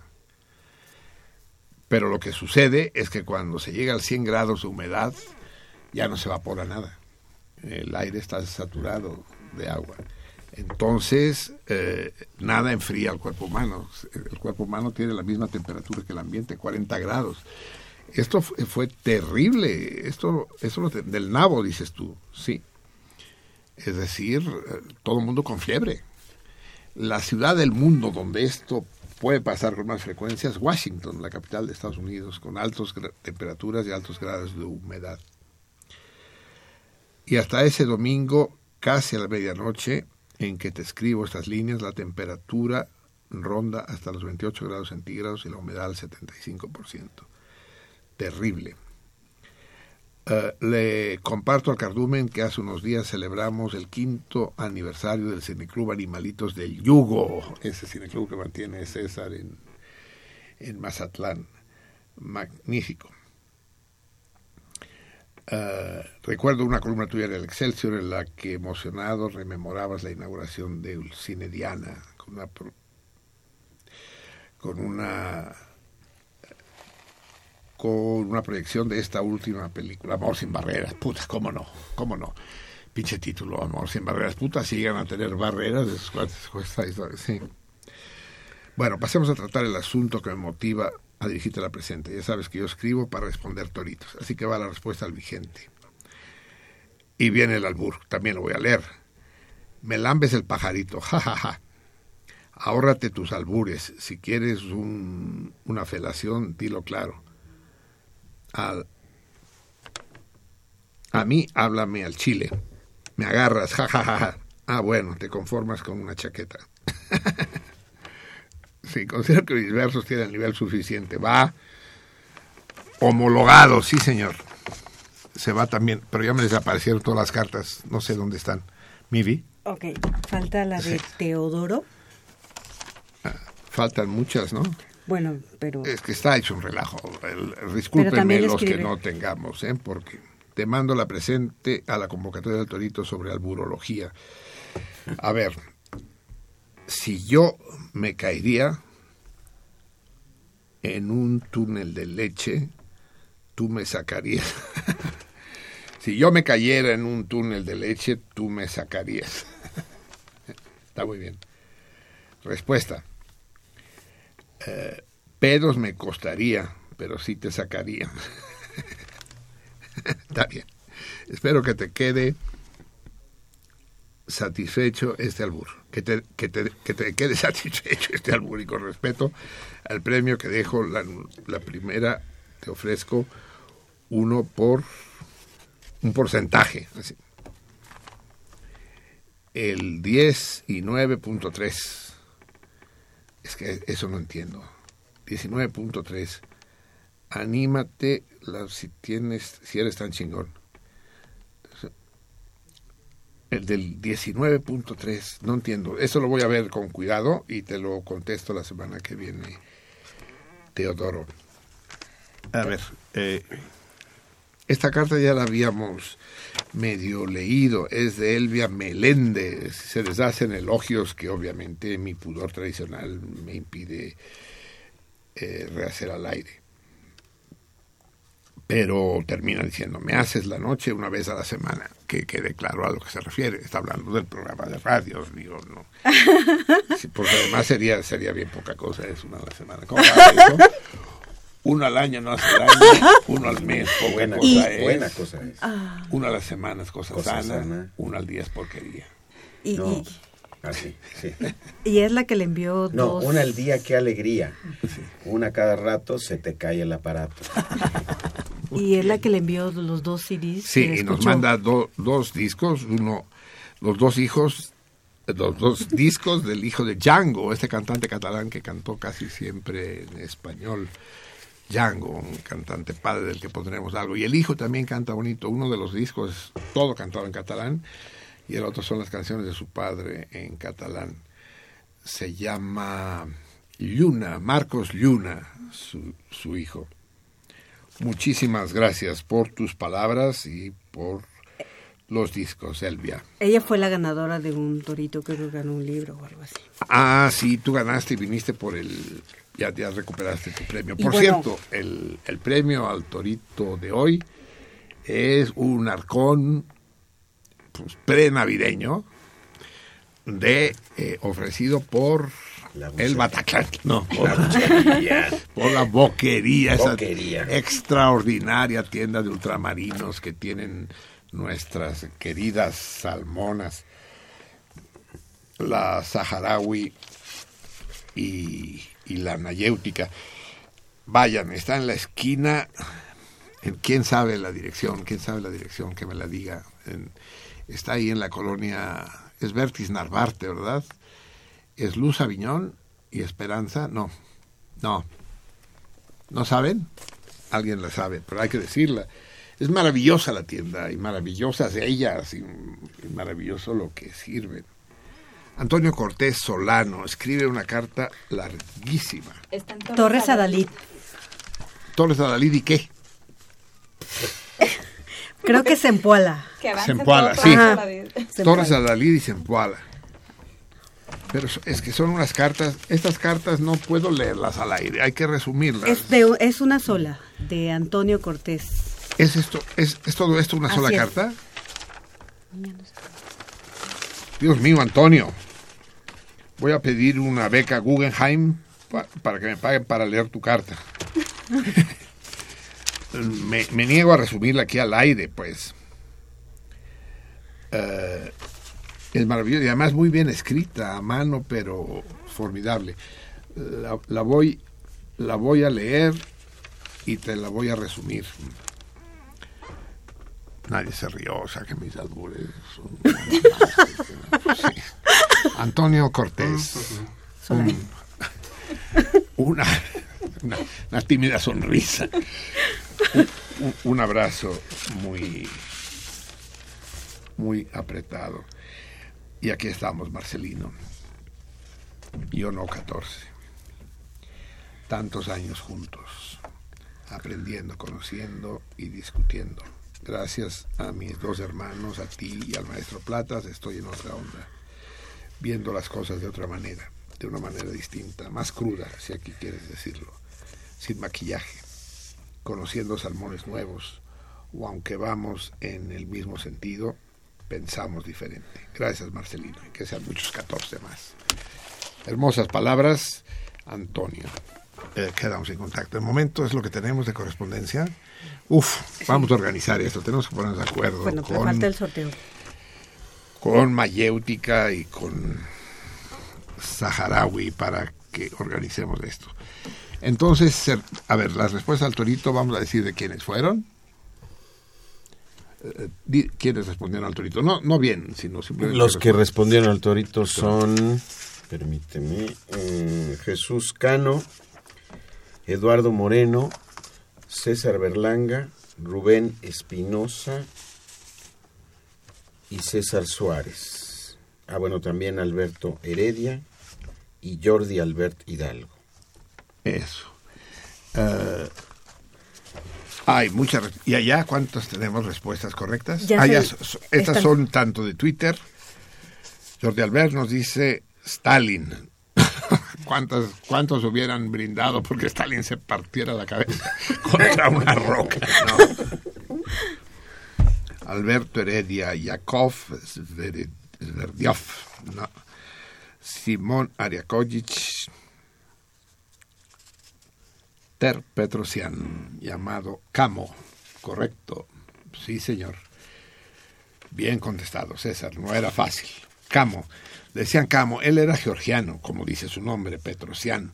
De hecho, se me olvidó el guiño, que yo quería hablar del ajedrez. Yo jugué contra Petrosian, y la semana que viene les cuento, pero ya no servirá de guiño. Camo. Eh, Camo en ruso quiere decir algo. Camu. Camu quiere decir tibio, creo. Pero él lo podía pronunciar. ¿Tienes un diccionario ruso Ahorita lo... ucraniano? Ruso ucraniano. En todo caso, en ruso es Camu. Y él no podía pronunciar, decía Camo. Entonces todo el mundo se reía de él y le acabó, acabó siendo su, su seudónimo. Camo. Terrible el georgiano. Terrible. Un, un tlacuache. Eh, respuesta correcta de César. César, César Suárez. Suárez. Rubén Espinosa Cabrera. Personaje que aparecía en la novela Rompiendo la Noche. Personaje Camo. Sí, señor. Eh, aparece en las memorias de Pianinski. Sí, señor. César Berlanga, Simón Alcajay Tef Petrosian, también conocido como Camo. Pinche César, quise meterle quise meterle algo, nervios, pero no pude. Es correcta la respuesta. Eduardo Moreno dice Richard Serge. No, creo que confundes a Richard. El gran revolucionario soviético fue Víctor Serge, pero no, no es su caso. A él lo fusilaron. Y el que sí se mareó de plano es Jesús Cano, que casi se llama, casi resuelve el torito en su nombre.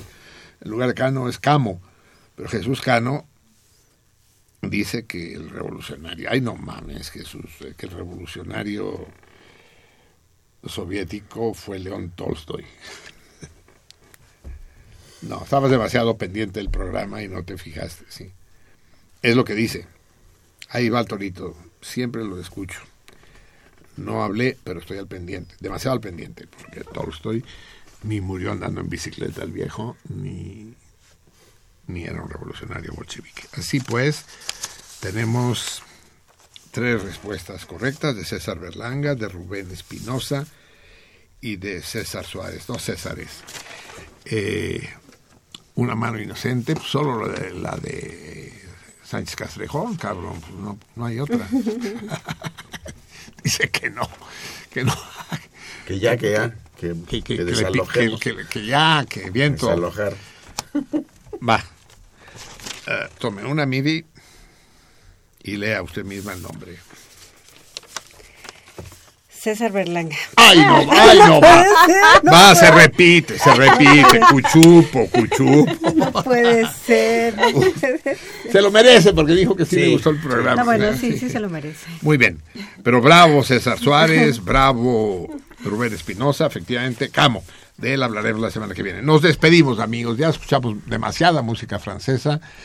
Vamos a escuchar, no es música árabe, pero es la música formidable que escribió Ennio Morricone para la película que mencioné hace un rato, La Batalla de Argel, eh, que eh, es un himno a la resistencia argelina, a la resistencia árabe en contra de la agresión colonialista francesa. Con, con nos despedimos y los comprometo, los conmino a que nos veamos la semana que viene. Un gran abrazo de parte de todo el equipo y mío personal para todos ustedes. No se porten bien, háganme caso, no vale la pena. Viva la libertad de los pueblos.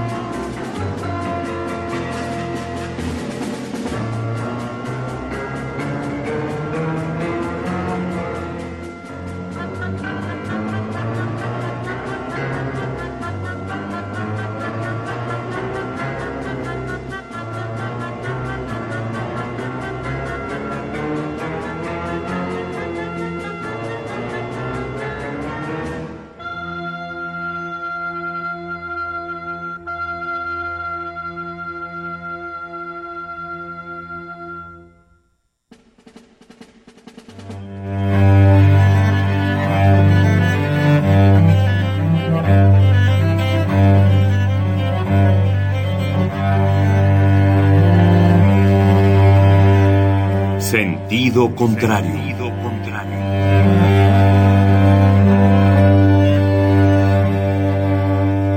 El Museo Universitario del Chopo presenta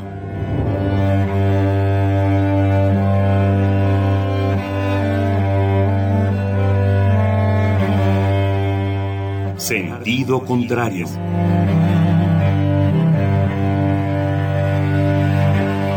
Una emisión de Marcelino Perelló. Producida para Radio UNAM, con la participación de Javier Platas.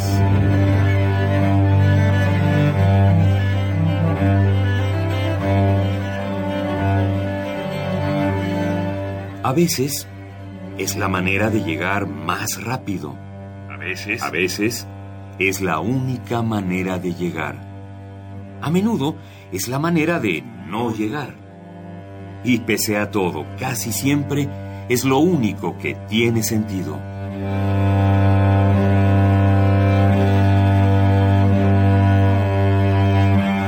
Sentido contrario. Sentido contrario.